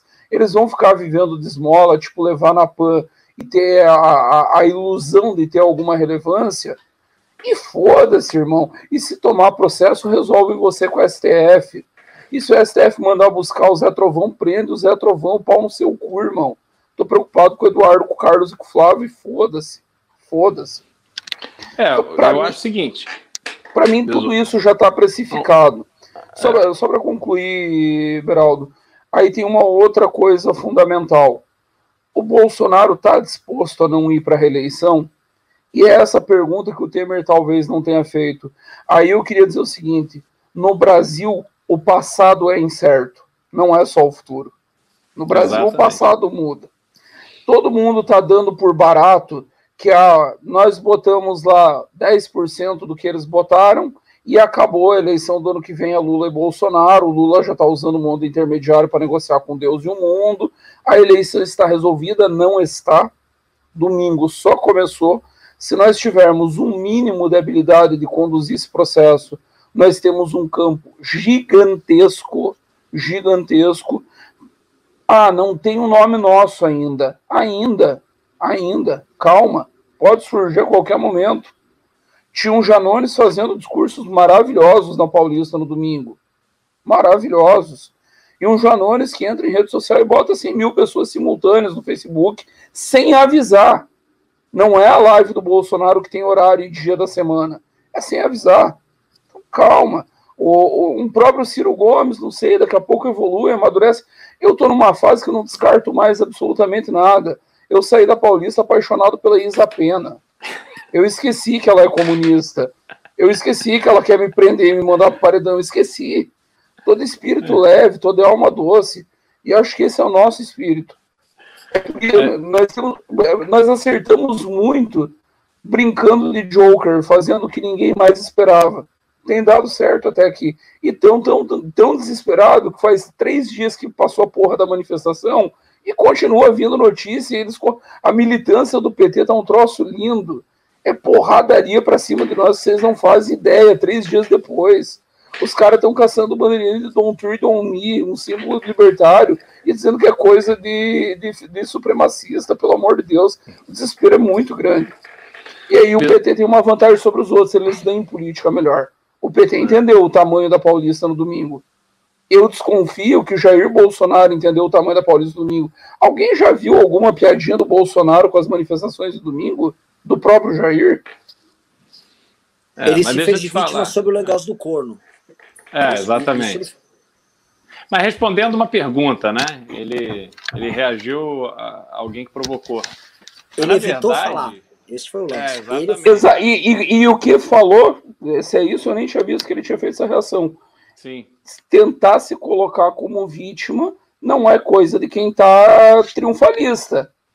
Não, Se eu porque... preciso me colocar de vítima do. Ou eu triunfei sobre o Renan e o Renan tá morto, ou eu sou vítima do Renan. As duas coisas não cabem na mesma frase. Uhum. Mas o que, que acontece, Bisoto e, e Renan? O, os problemas do Bolsonaro e dos filhos não vai cessar. Não é porque ele fez esse call de 15 minutos com o, o Alexandre de Moraes que os problemas dele acabaram, deles acabaram. Então, é realmente ali um, um, um, um, relógio, ali um cronômetro que vai correndo até que a próxima crise aconteça, porque ele não vai tolerar ver os filhos ali sofrendo, quer dizer, ele operou é, provavelmente para evitar essa, esse, esse, julgamento do Flávio, né, que foi adiado, acho que era, era hoje ou ontem, seria julgada a questão das rachadinhas em relação ao fórum adequado para jogar as rachadinhas. E, e, na verdade, isso é uma forçação de barra, uma forçação de barra que ele tinha força para fazer quando estava todo mundo ali, o judiciário todo, na expectativa de que seria parte das mexidas que aconteceriam com as vagas que vão abrir no Supremo, né, que já abriu uma, vai abrir outra, na verdade já, já tem outra aberta, STJ e tal. Agora, essa perspectiva de, de ser beneficiado ela também já diminuiu muito, porque o governo está chegando ao fim, esse jogo está mais ou menos jogado. Então, o, a família Bolsonaro ela vai sofrer com o andamento desses processos e Bolsonaro vai reagir. A essência ô, dele ô, Beraldo, é só, essa. só um parênteses rápido é sobre o STF. Ele está com uma única alternativa no momento. Ou ele tira o nome do André Mendonça e manda Augusto Aras, ou ele não vai nomear mais o ministro Supremo. A vaga vai ficar aberta o Senado não vai no andamento. Está muito claro. André Mendonça morreu. André Mendonça não será ministro do Supremo. Ponto. Uhum. O, a não ser que o Zé Dirceu seja mágico. E eu, e eu sou um grande fã do Zé. Eu acho que o Zé é um dos maiores operadores da política do Brasil. Mas eu não acho que ele seja mágico. Ele não conseguiu se salvar. O André Mendonça morreu. Ponto. Não existe mais André Mendonça, ministro. É, eu, enfim, eu, eu, discordo da sua visão do, do, do, Zé Dirceu e do Ciro, mas, enfim, isso é, isso é um assunto para outro papo. Agora, a gente tem nesse cenário, obviamente, o próximo conflito haverá, até porque, como vocês disseram, a, a militância é, se alimenta disso para operar ali e, e, caçar os likes e as visualizações nas redes. Então, isso vai acontecer, questão de tempo. Né? É, mas eu vejo essa história do Temer, claro que quando alguém faz um ato desse e o Brasil todo fica né, reverenciando você, o, Temer, obviamente, ele cria uma expectativa de que, porra, de repente esse jogo aí vai sobrar um espaço para mim. E ele será aclamado, é, dependendo da composição ali da corrida presidencial, como uma figura para apaziguar o país, para poder ali acomodar os interesses do, do, da esquerda da direita, enfim. Só que eu acho que esse, essa força dele, eu não vejo ele como primeiro-ministro, porque o primeiro-ministro opera o Congresso, e quem vai operar o Congresso é o Ciro, não é o Temer. O Temer operou pontualmente o Alexandre de Moraes, que é uma operação extremamente importante. É essencial para o Bolsonaro que esse bom contato ali seja mantido e que o Temer fique operando a favor dele. Agora, eu não Beraldo, isso. Me permite Sim. rapidão, você tocou num ponto que eu considero fundamental. Fundamental. Eu esqueci de complementar o raciocínio, desculpa te, te atravessar. O, o Temer estão superestimando o tamanho dele. Qual que é o tamanho da bancada do MDB na Câmara? O meu MDB. Eu já deixo claro aqui, o meu MDB. Qual que é a bancada do meu MDB na Câmara? são 34 deputados, se eu não estou enganado. Qual que é o tamanho da bancada do PP na Câmara? 50, né? São 20 a mais, né? E assim, quem que é o presidente da Câmara? PP. Arthur Lira, que bancou a indicação do Ciro. No dia que o Temer esteve em Brasília, Beraldo, saiu uma notinha, não lembro se foi antagonista ou se foi Folha, dizendo que o, Bolso, o Ciro já teria sido avisado de que ele não poderia lotear a Casa Civil. Se isso procedeu, o Ciro desembarca e o impeachment está aberto. E aí nós vamos contar a tampinha de garrafa na Câmara. Vamos ver quantos votos tem Michel Temer e vamos ver quantos votos tem Arthur Lira e Ciro Nogueira. Uhum. Arthur Lira e Ciro Nogueira estão na ativa. E daí tem outros votos, por exemplo, muito próximos ao Temer. Vou dar um exemplo o, o genro do Moreira Franco, Rodrigo Maia. O genro do Moreira Franco, amicíssimo do Temer, vai para a Câmara votar impeachment e fazer discurso na tribuna. Uhum. Quantos votos o Temer consegue cabalar para evitar o impeachment no, no plenário? Esse jogo que o Jair está jogando é muito perigoso, porque ele acertou com um ex-rei, e aí nós temos o velho adágio, rei morto, rei posto, e ele está desautorizando gente que está viva no game. Ele está desautorizando Ciro Nogueira, ele está desautorizando Arthur Lira e empoderando por demais Michel Temer. E esse é um meio de vaidades. Você já viveu no meio liberal, você sabe como é que funciona. Só uhum. tem vaidoso nessa porra. É. Agora, só para completar, assim, uma das coisas que eu acho que foi realmente a pena do domingo é que o próprio MBL não tenha um nome é, com a dimensão necessária para ser o candidato a presidente, porque a gente. E aí isso fica. O Kim, muito jovem, ainda não pode ser candidato, o Arthur, com uma missão muito específica aqui para o governo de São Paulo, e a gente precisa é, é, pegar esse momento onde o MBL precisa se fortalecer nas eleições do ano que vem para ter bancada, para ter relevância política, para ir trabalhando os nomes, fortalecendo os nomes e para que a gente possa cada vez mais liderar o processo. Porque quando a gente lidera o processo, diferente do que acontece agora, que a gente precisa encontrar aí um nome, e pode ser também que o nome que surja não seja um nome que agrade o MBL. Né? Quer dizer, eu, eu por exemplo, é, não, não acredito num governo Ciro entregando tudo aquilo que ele promete que vai entregar, porque ele coloca as coisas de uma forma que são inexequíveis, né? É, mas eu não, eu, eu, acho que a gente precisa ter, assim, o, o Brasil carece de convicção no seu candidato a presidente. E, a, e não uma convicção é, como acontece com Lula, que é irracional, né, negacionista em relação a tudo que o Lula fez e representou e dos escândalos de corrupção, mensalão e petrolão durante o governo do PT, e nem essa ignorância que cerca a militância de Jair Bolsonaro. A gente precisa ter candidatos qualificados que você consiga, que o povo consiga se identificar e consiga defender é, é, com, com, realmente com, com energia, com força e tal, com bons argumentos. Isso a gente vai construir. E aí é, é muito importante que o trabalho siga para que o MBL vá consolidando esses nomes para formar essa bancada, sobretudo na Câmara Federal, no ano que vem. Vamos, vamos para o Superchat, pessoal.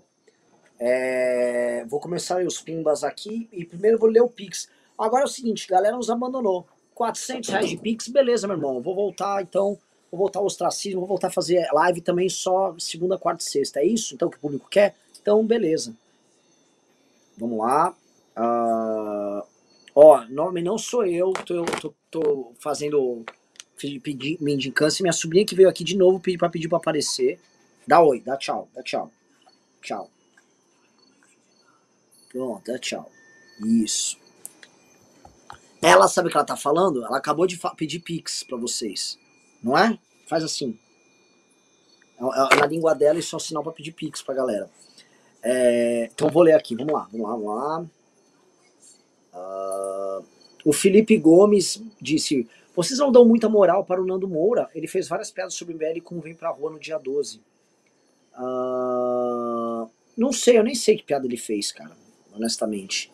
Uh, o Vitor Rosa disse, viciado em assistir o News depois do salve salve da Band. O Felipe Passini disse, Bisoto, puta sacanagem aconteceu com você no Twitter, você não pode nem responder um boçal à altura a mais, você é fera. Bizarro o que aconteceu. Você, você, você o Cauê? Que bom. Ou não, ou, ou não, não, não cheguei, mas assim, tá muito bizarro. Nunca tinha me acontecido nada parecido. Eu tenho 12 anos de Twitter. 12. Ah, o lobby do Felipe Neto, meu, se acostume. Ah, é Renan, sem mentira. Eu fiz o, o tweet, e, e o tweet, quem começou a agressão foi ele. Ele disse que o MBL dividiu a oposição. O tweet era esse. Eu vi. E aí eu fiz um tweet em, em tom de piada. O meu tweet diz o seguinte: quem é Felipe Neto? Jogou aonde? Ganhou quantos títulos? e quantas mobilizações já fez. Vem pra rua, seu merda, e mostra que você é bom. Não, sem mentira, Renan, deu 30 segundos o tweet no ar. 30 segundos. Eu tava na rodoviária aqui de Florianópolis, chegando, eram 10 horas da manhã. 30 segundos me veio a notificação do ban no, na DM. 12 anos. Já briguei com Deus e o mundo na porra do Twitter. Nunca levei um ban. Nunca. Foi 30 é, segundos. Se acostume. O Felipe Neto, né, ele tem, tem aquelas. In... Primeiro, que ele é amigo de todo mundo da, da, das empresas. Segundo, que ele agencia outros influenciadores. E aí eles têm empresas que têm contato direto com a Twitter, com o Facebook, com o YouTube. Aí, se precisa ir banir alguém ou resolver um problema deles, eles resolvem assim. Então é, é um negócio bem escuro. Não, aí, aí só, só para concluir para o pessoal que está nos vendo que não viu uh, o episódio, aí ficou mais bizarro no final. Tipo, eu voltei, eu tô dois minutos no ar, um amigo me chama na DM, o André Aragão. Bisoto, olha aqui. Acabaram de, de, me notificar que o report que eu fiz contra você foi tá sendo avaliado. O cara não tinha feito report nenhum. Deve estar aparecendo uma galera. Ah, ele clicou sem querer. Tenta reportar um tweet meu agora. Pode ir lá no Twitter e testar. São vários passos para você conseguir reportar. Você tem que dizer se é assédio, se é assédio direcionado, se é, se é tentativa de suicídio, o que, que é. Não tem como reportar por engano. É impossível. O cara não me reportou, o cara é meu amigo. E aí eu perguntei, posso mostrar publicamente? Ele falou, pode. É bizarro o que está acontecendo com você, com detalhe. Inclusive tem simpatia pelo Paulo Guedes e pela Faria Limer, tá? É um cara que não teria motivo e assim, o cara veio e denunciou. É muito foda. Eu, eu postei no, no meu story no, no Instagram, e para quem tá nos vendo, eu tenho só um conselho. Não se metam com Nelipe Feto. É o que o Renan falou. O lobby é muito forte. É contato com os executivos das empresas, com representantes aqui no Brasil, e ninguém dura nesse jogo. Tá, mas é vamos, vamos acelerar, Bisotão. Vamos acelerar. Vai, vai, vai, vai. Segue o jogo. Vamos lá. É... Cadê, cadê? Até perdi aqui. Vamos lá. Porra, puta que pariu, 400 reais, vão tomar no cu. É, eu viajei é, 25 horas num ônibus em 72 horas, foi pra uma manifestação, vocês me mandam 400 O Irã é um homem ah, disse, lembra, lembra de como o bolsonarismo colou no MBL, que manda o filme até hoje? Tomou ligar o humorismo. VPR só divide 12. Olha só, eu não vou ficar arrumando briga com o VPR. Foi inadequado fazer ali, aquilo ali. Não precisava. E não foi só em São Paulo, no Rio também ficou, nem no Bolsonaro. Cara, não precisava. Era uma aposta. E não deu, não rolou, mas tudo bem, não vou ficar brigando. Também perguntar do Nando, ah, o Nando tá criticando o Ciro. Teve um Nando, certas coisas, cara, são coisas que o Nando não vai entender. Entendeu? Viu, Renan? Coisa sem do cara, o cara, o cara é um influência. Ele mesmo fala, eu sou músico, eu sou... Então ele é. Cara, certas coisas não é, não é. Ele não faz a construção por trás também, que é o que a gente tem que fazer. Então, não adianta, cara. Não vou, não vou também ficar arrumando briga nem com ele nem pra rua. Cê, mas eu acelerar, que a gente tá atrasado, Bisoto. Não, rapidão, só, só um parênteses. Política é um negócio bem simples. Você dá a palavra e cumpre. Quem não consegue fazer isso não tá pronto pra fazer política. Exato. Tanto que a gente tá sendo Só isso. por isso. A gente cumpriu com todo mundo lá. O, o, Só isso. O, o Adson disse: boa noite, meu cunhado. Os caras me chamando de cunhado por causa da minha irmã. Coisa feia, gente. Uh, Vamos lá. O Caio Augusto disse: Ontem me senti uma mistura de Termópilas. Ah, não, isso é, não é de hoje. Caralho. O Igor Porto disse: Supremacista branco ao caralho. Sou negro no destino liberal e estou com o MBL desde 2015 16 Clássico. Se vê a base de militante nossa, a última coisa que ela é supremacista. É, é, é, assim, a que ela é branca. Supremacista, então, Marcelo de Freitas diz: Renan, o PT e a militância fizeram tudo isso que a gente rejeita, mas o Ciro já chamou de facção criminosa, bateu uma no mamãe falei e tava lá. Exatamente. O Ciro não tem, não tem nenhuma, nenhuma simpatia pelo Ciro Gomes, pessoal. Tava lá, tratamos bem. O João Pedro falou: Renan, viu a caneta desesquerdizadora atacando as manifestações do dia 12, dizendo que foram massa de manobra por ser esquerda? É outro que, assim, é todo mundo quer ser pedra, meu irmão. Na hora de topar ser vidraça, é nós. Então, normal. Deixa eu falar. Tô nem, tô, não, tô, não, estamos, não estamos ligando. Uh, o André Silva disse: pauta simples para o homem comum aderir. Verde e amarelo mexe com emoções, mobiliza para retomá-las, resumiria a fogo. Não é retomar o verde e amarelo o problema. Igor Porto disse: continuando, enquanto isso, na sua distância ideológica, nos acusando do que fazem. Clássico. O Rodrigo Reisen disse: não estou podendo participar muito das lives, mas parabéns, a manifestação foi foda. O Emanuel disse: como fica o Arthur com a fusão PSLD? Não sei. Pode ser que seja um partido que fique maior ainda para a gente ter tempo de TV, ou o partido continue insistindo para que a gente fique. Se a gente não tiver espaço para operar do nosso jeito, não vamos. O nem Rubinho fica lá, é um papo bem reto. Não, também não estamos mendigando o partido, não, cara. A gente tem oferta de mais vários partidos aqui em São Paulo, ainda mais depois do dia 12. Quem viu as pessoas gritando o nome do Arthur lá na Paulista, o Arthur foi mais ovacionado que todos os presidenciáveis. Não sei se vocês repararam nisso. Foi, foi. Eu, eu e fiquei eu tava, constrangido. Renan, eu, eu tava no chão. Parar. Falei, para. Viu? Eu tava no chão. Eu escutei a repercussão para trás e para trás de mim tava grande. Disparado, disparado. O Hugo Augusto disse Liberaldo usou Inside Trending para ganhar o quadro. Não, que esse quadro não é o quadro que a gente fez. O Liberaldo gostou do quadro e mandou fazer outro. E esse aqui é outro o, quadro. O quadro do Eric Jacan, que ele tem ali atrás, né? o... Ah, outra coisa. Liberaldo, você viu que quando você foi discursar, uma galera começou, Liberaldo, Liberaldo. Tipo, já tem, já tem Liberaldo Minions já. Você viu só, cara? Muito ali rápido. Foi... uma emoção, um cara enorme ali. Impressionante. Muito... Te reconheceram na plateia também quando você tava descendo? Muita tá? foto, não, foi, foi muito legal. O pessoal. Cara, eu muito... fico muito feliz com isso. O Bisoto é. também te reconheceram lá, Bisoto? Cara, foram mais de 50 pedidos de fotos entre sábado e domingo. Bizarro, cara, bizarro. Isso é muito louco, gente. Muito louco. O Júnior, que costuma operar aqui, mano, foi reconhecido, mano. Carratu tirou foto. Carratu. O Carratu Coisa linda. E assim, merecido a galera que trabalha. Pra caralho, exatamente. Menos o Carratu, né? A gente sabe que é, o Leonardo Bruno disse: ótima live, raça. Bisoto, tu fuma Gudan? Não, o Bisoto não é. O Bisoto é um cara de Malboro.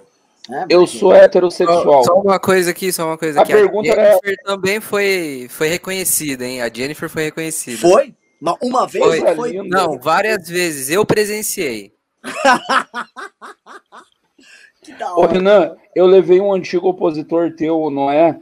E é muito emocionado porque ele foi admin da página do Sim de Memes. Ele quase chorou a hora que ele viu o riso. Ah, é? vamos lá, deixa eu pegar aqui agora. Vamos, vamos ler os, os pimbas. Vamos lá, vamos lá, vamos lá, vamos lá. Uh, o Kamal disse: MBL está criando uma cultura política com efeito no longo prazo. O próximo passo natural é criar um partido político próprio, apesar disso ser uma árdua tarefa. Será que não seria hora de começar após o próximo ciclo eleitoral? Sim, tá? É, só para comentar, tá? O Kim participou da reunião do TSE. Vai ser é, alterada a lei eleitoral para captação de assinaturas para partidos e as pessoas vão poder assinar através do, do e-título. Assinatura virtual, que é uma pauta, só, só para lembrar, Renan, uma pauta de mais de ano que o MBL vem trabalhando, que consultou o TSE, que apresentou a, a consulta jurídica, tipo, muito tempo pedindo isso. A gente está trabalhando esse tema assim há três anos. Uhum. E, o, e o que está avançando é a consulta feita por nós, para vocês entenderem. O advogado do caso é o Rubinho. Que às vezes sai matéria que o Bolsonaro está consultando. Não, a consulta é nossa. O Bolsonaro vai no processo nosso consultar. E a alteração que está sendo feita pelo TSE vai permitir que o aplicativo do e-título que, assim, algumas dezenas de milhões de brasileiros já têm um e-título, faça que tenha assinatura. Qual é a grande vantagem? Além de ser um aplicativo que um monte de gente usa, já é direto no TSE, ou seja, não tem todo aquele trabalho de pegar o papel, aquelas caixas, leva pro TRE, o TRE valida ou não valida e aí manda pro TSE, ou seja, muito mais rápido. Não e, e só um detalhe, né, Renan? O problema ah. disso tudo, o problema disso tudo é que você cai em cartórios locais não é, o problema não tá nem no TRE nem no TSE. Você pega um dono de cartório que quer te fuder, ele te fode, ele, ele mata todas as, as assinaturas Sim. e vai ano ali você lidando. E, o, e a segunda coisa, é, é, não existe perda, tá? Existe uma perda de 40% a 50% das assinaturas na assinatura manual. No, no e-título é clau, assinou, acabou, não tem, não, tem, não tem drama. Então, aí sim, depois das eleições de 2022, a gente pode entrar no projeto do partido, o MBL tá se estruturando financeiramente, muito por causa de vocês que nos ajudam. Então, e tenta imaginar o tamanho da academia MBL ano que vem, também o número de pessoas ligadas. Aumentou demais de tamanho. Assim, é, é, vão, a, os inimigos vão ter que chorar e vão ter que lidar. O MBL só tá aumentando e só vai aumentar ano que vem. Então, enfim, e tá aumentando com qualidade. O fato de eu estar tá podendo fazer live com vocês dois diz muito disso. Vocês são pessoas que têm uma qualidade muito alta. Então, puta que pariu, o público tá alto, o público aumentou. Então isso, isso é muito legal. Uh, o Robson de Chinabel Alemão disse: Foi mal, Renan, o Pix tem que ter dinheiro na conta, aqui pelo menos consigo botar no crédito. Chegar na ver volta da quarentena eleitoral, parece que toda notícia que vem do Congresso é sempre ruim. Sim, mas eu acho que isso é dado, viu? Vai ter. O que não vai passar, aparentemente, é a coligação. Se for para escolher entre voltar a coligação ou essa quarentena eleitoral, eu prefiro que não volte a coligação. Eu acho que ela prejudica projetos ideológicos como o nosso tá? Mistura tudo e aí os partidos nanico que acabam tendo que depender às vezes da gente começam a se juntar com os outros para poder sobreviver. Renan, me, eu é... sobre já que nós falamos um monte, a galera doou pra caralho na preparação da manifestação. Faz parte, a galera tá sem grana, vai passar um período aí, deixa uma semana de vacas magras, isso aí faz parte. Não, a galera sim. doou muito. Sim, sim, não vou, não vou, pelo amor de Deus, a última pessoa que vai cobrar a galera sou eu. Na última semana estavam doando 20 pau num dia. Não, bizarro, bizarro. Teve dia que bateu 50 e poucos, que, que teve Arthur e Kim de tarde, a gente fez noite. Foi lindo, lindo, lindo. O, o, o Leandro Ó disse, concordo com o Bisoto, foi a melhor manifestação que eu já fui. Que foto maravilhosa, Tebet Amoedo, Vieira e Mandetta juntos. Fudido, Tabata mais Kim, mais Ciro, mais Roda no mesmo palanque. Isso me dá muita esperança de novo, parabéns. É, sabe, eu, eu comentei isso com o Ricardo ontem, né? Eu quero jogar um pequeno comentário aí para vocês comentarem aí, Beraldo e Bisoto. Quem foi viveu algo muito especial. As pessoas estavam naquela plateia, não é que elas foram, ai, não foi grande como eu esperava. Foi do caralho a experiência. E é isso que permite que continue. Se a experiência for boa, ela cresce. Se a experiência for ruim, ela diminui. Queria saber de vocês se vocês perceberam isso também. Exatamente isso, Renan. Porque, sim, é, as críticas não dão a dimensão exata do que aconteceu ali na Paulista. Quem não foi, quem não viu, é, não, não tem ideia de que ali existia uma parte da Paulista que estava realmente tomada, era muita gente. Então você ali naquele meio, muito conectado do ponto de vista é, ideológico, o que todo mundo estava fazendo ali.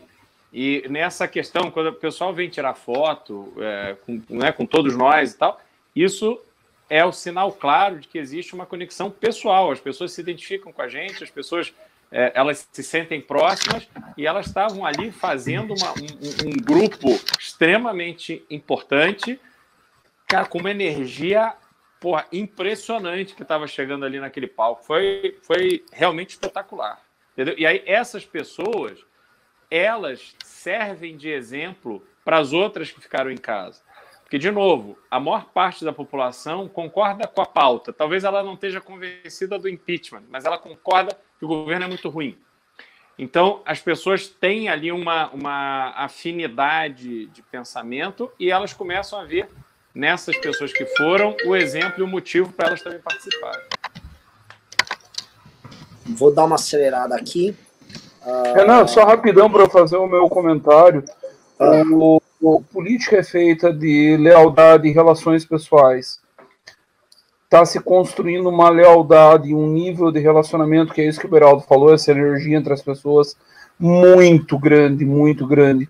E é assim que grandes histórias são construídas. Não tem outro caminho. A Paulista construiu uma história do caralho, a experiência foi do caralho, e não vai se achar uma pessoa que esteve lá que possa reclamar.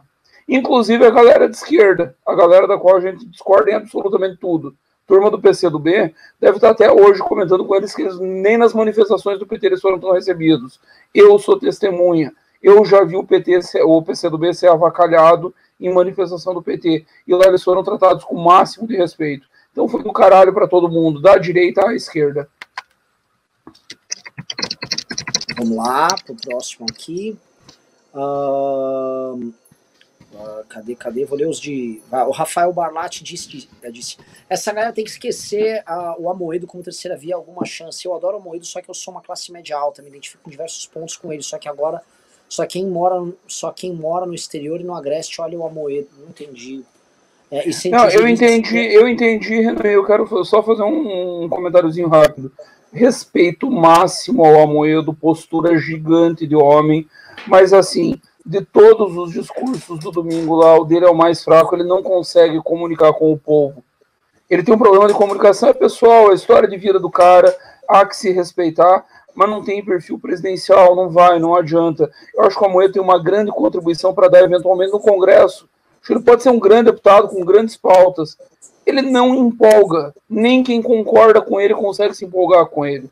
Questão de perfil, a gente tem que aceitar. As pessoas podem dar aquilo que elas podem dar e o Amoedo não consegue dar a contribuição que se espera de um grande líder. A propósito, Beraldo, para bem rápido aqui, o MBL tem candidato presidencial sim. O Renan que vai tomar no cu dele, eu falo isso para ele desde 2018. Hã? Eu falo isso para você desde 2018, não é de agora. Eu não ah, tirei agora... essa tese agora da cabeça.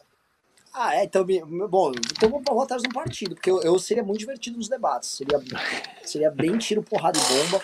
Mas você sabe que se me lança numa Câmara Presidencial, eu ia dar trabalho pra um caralho. Porque eu ia ficar. Eu trabalho demais. Ia ficar, no mínimo, rodando de carro pelo Brasil. Bicho, Boulos não, o Boulos não fez 1% e terminou no segundo turno da eleição da maior cidade do país. Ronald Reagan disputou a primeira prévia dele com o Ford Buick caindo aos pedaços e fazendo isso que se falou, rodando de carro pelos Estados Unidos.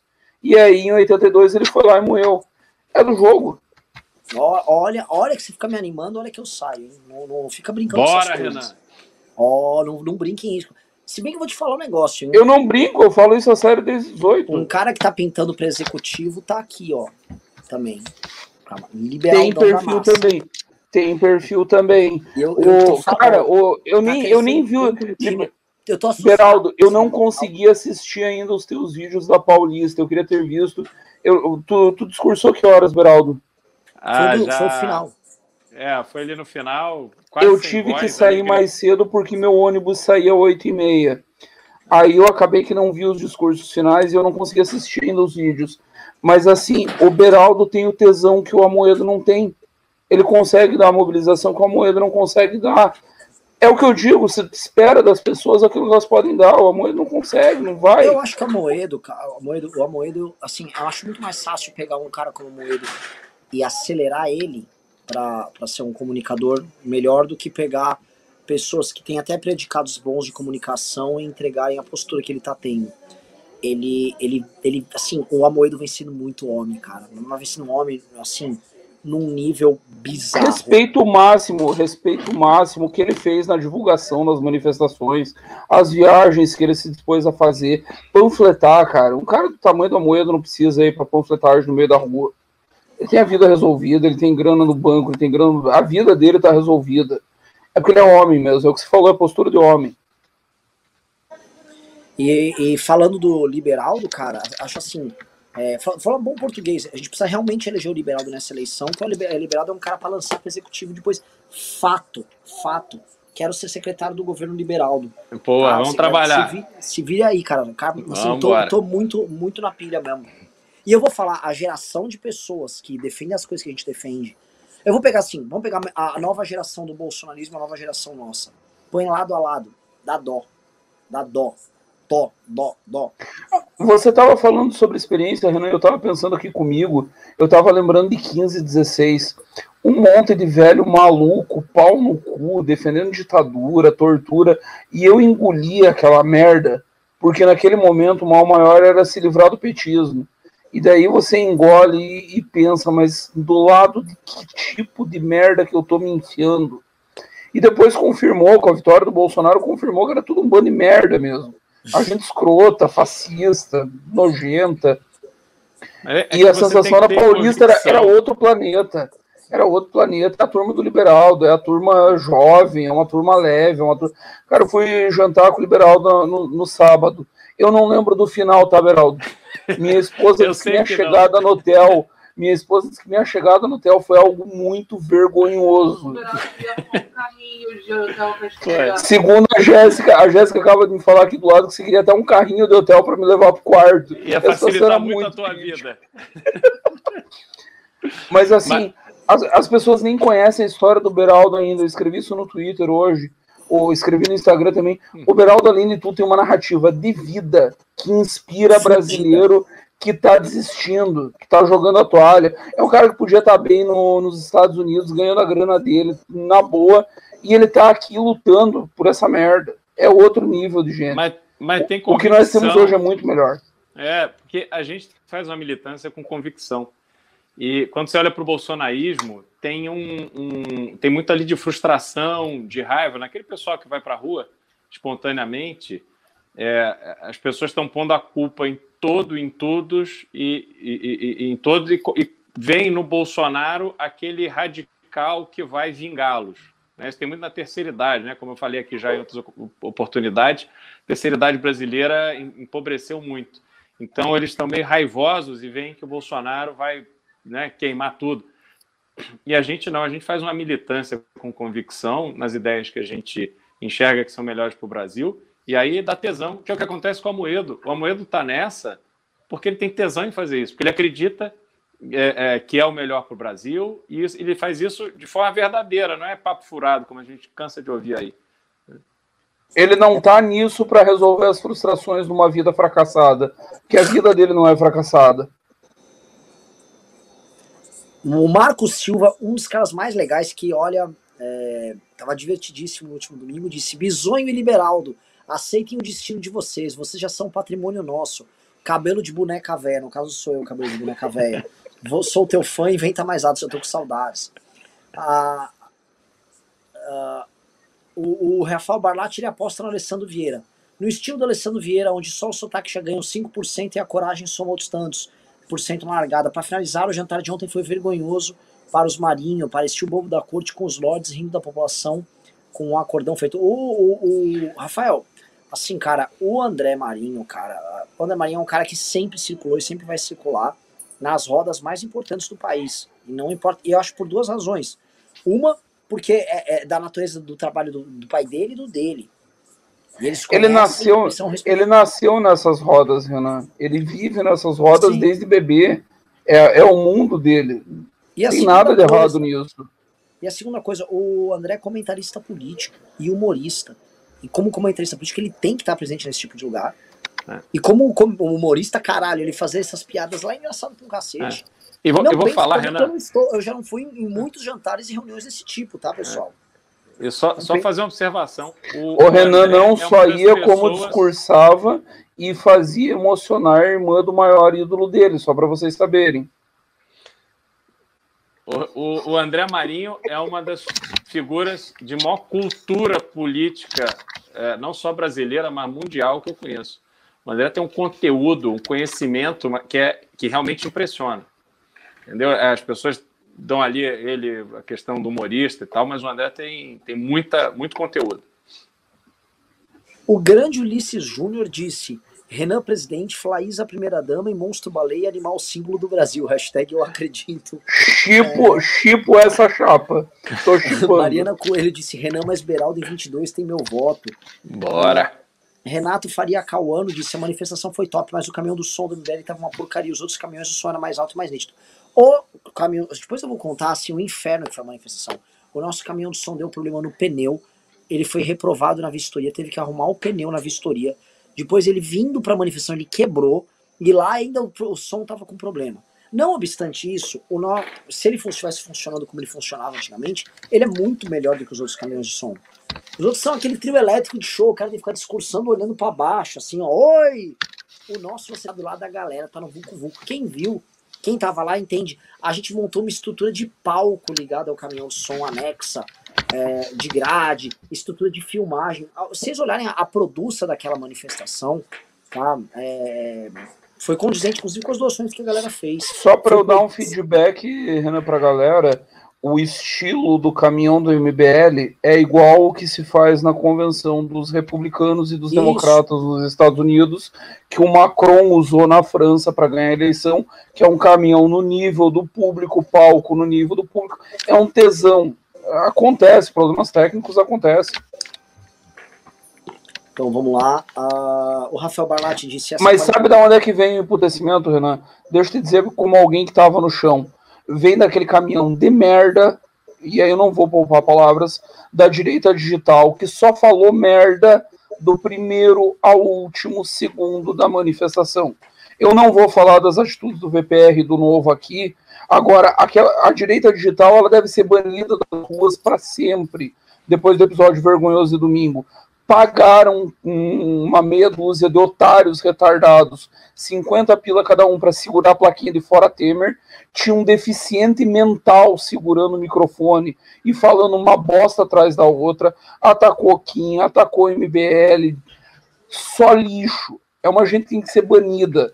Já diria o comandante Zé Dirceu, tem que apanhar nas urnas e nas ruas. Minha missão, se eu encontrar de novo, é, é, que apanhem nas urnas e nas ruas. Cu, cuidado, a propósito, vocês deram. Recorta, recorta. Calma. Cuidado. Calma, já xinguei calma. a Damares hoje, já tô xingando eles também. Hoje eu tô um quarto. no tô... Twitter, Bisoto. calma, Bisoto, calma, Bisoto. A vida é dura, viver. A vida é dura, viver é curto para ter medo. Essa direita digital é uma expressão da, da, de uma coisa que aconteceu em 2015, 2016, que é uma galera assim que não. Eles ficaram ofendidos quando eu falei isso outra vez, mas é verdade. Não existe no debate público, não tem capacidade de mobilização, mas quer ter o caminhão deles lá. Então, por que, que quer ter o caminhão deles lá? Assim, é, quando.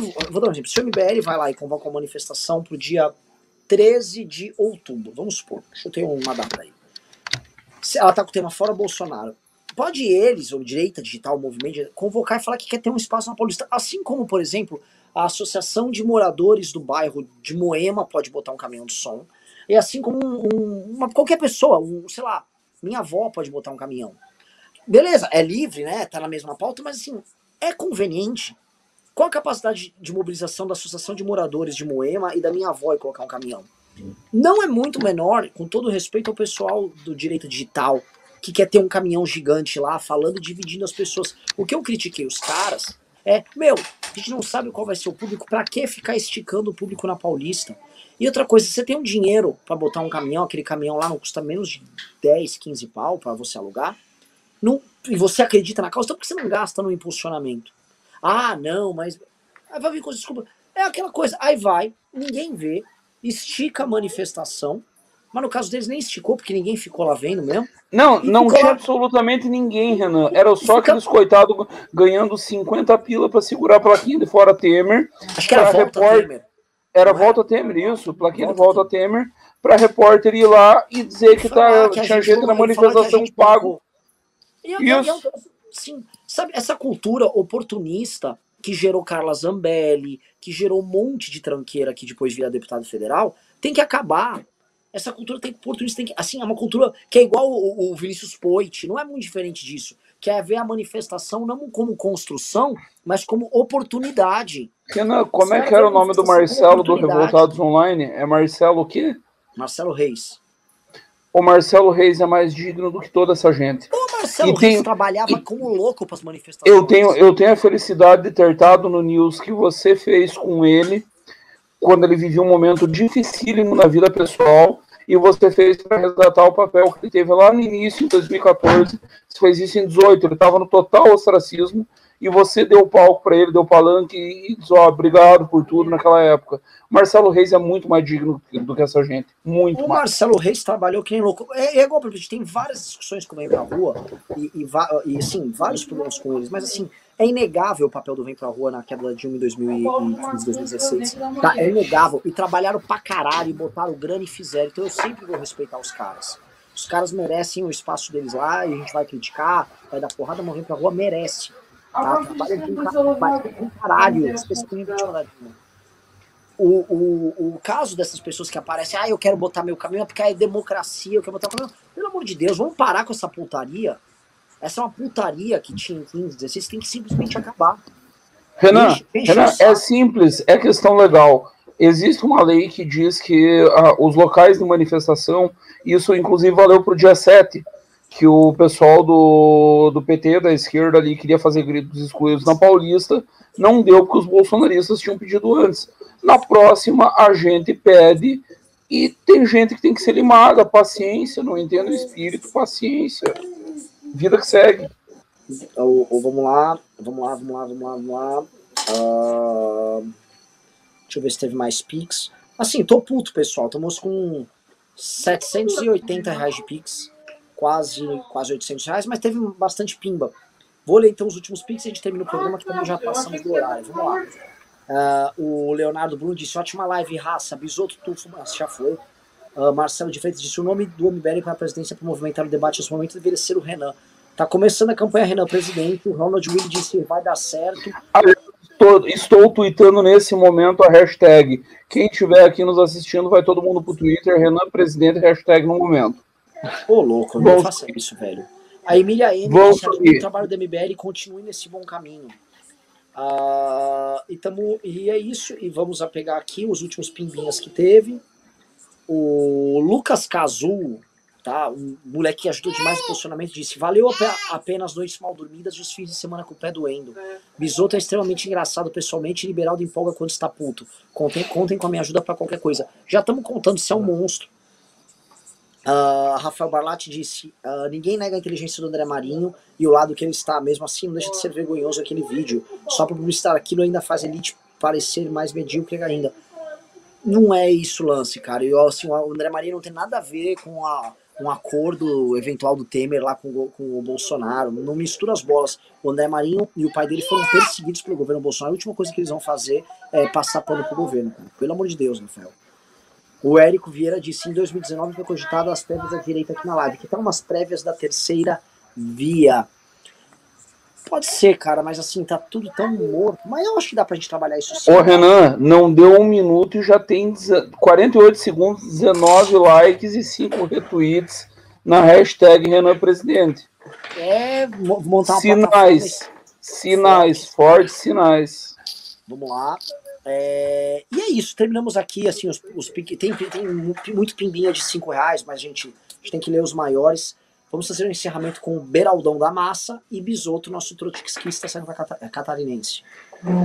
Bom, pessoal, olha, primeiro agradecer muito, mais uma vez, o empenho, o trabalho de todo mundo que realizou aquele 12 de setembro, não só na Paulista, mas em todas as cidades onde tiveram manifestações.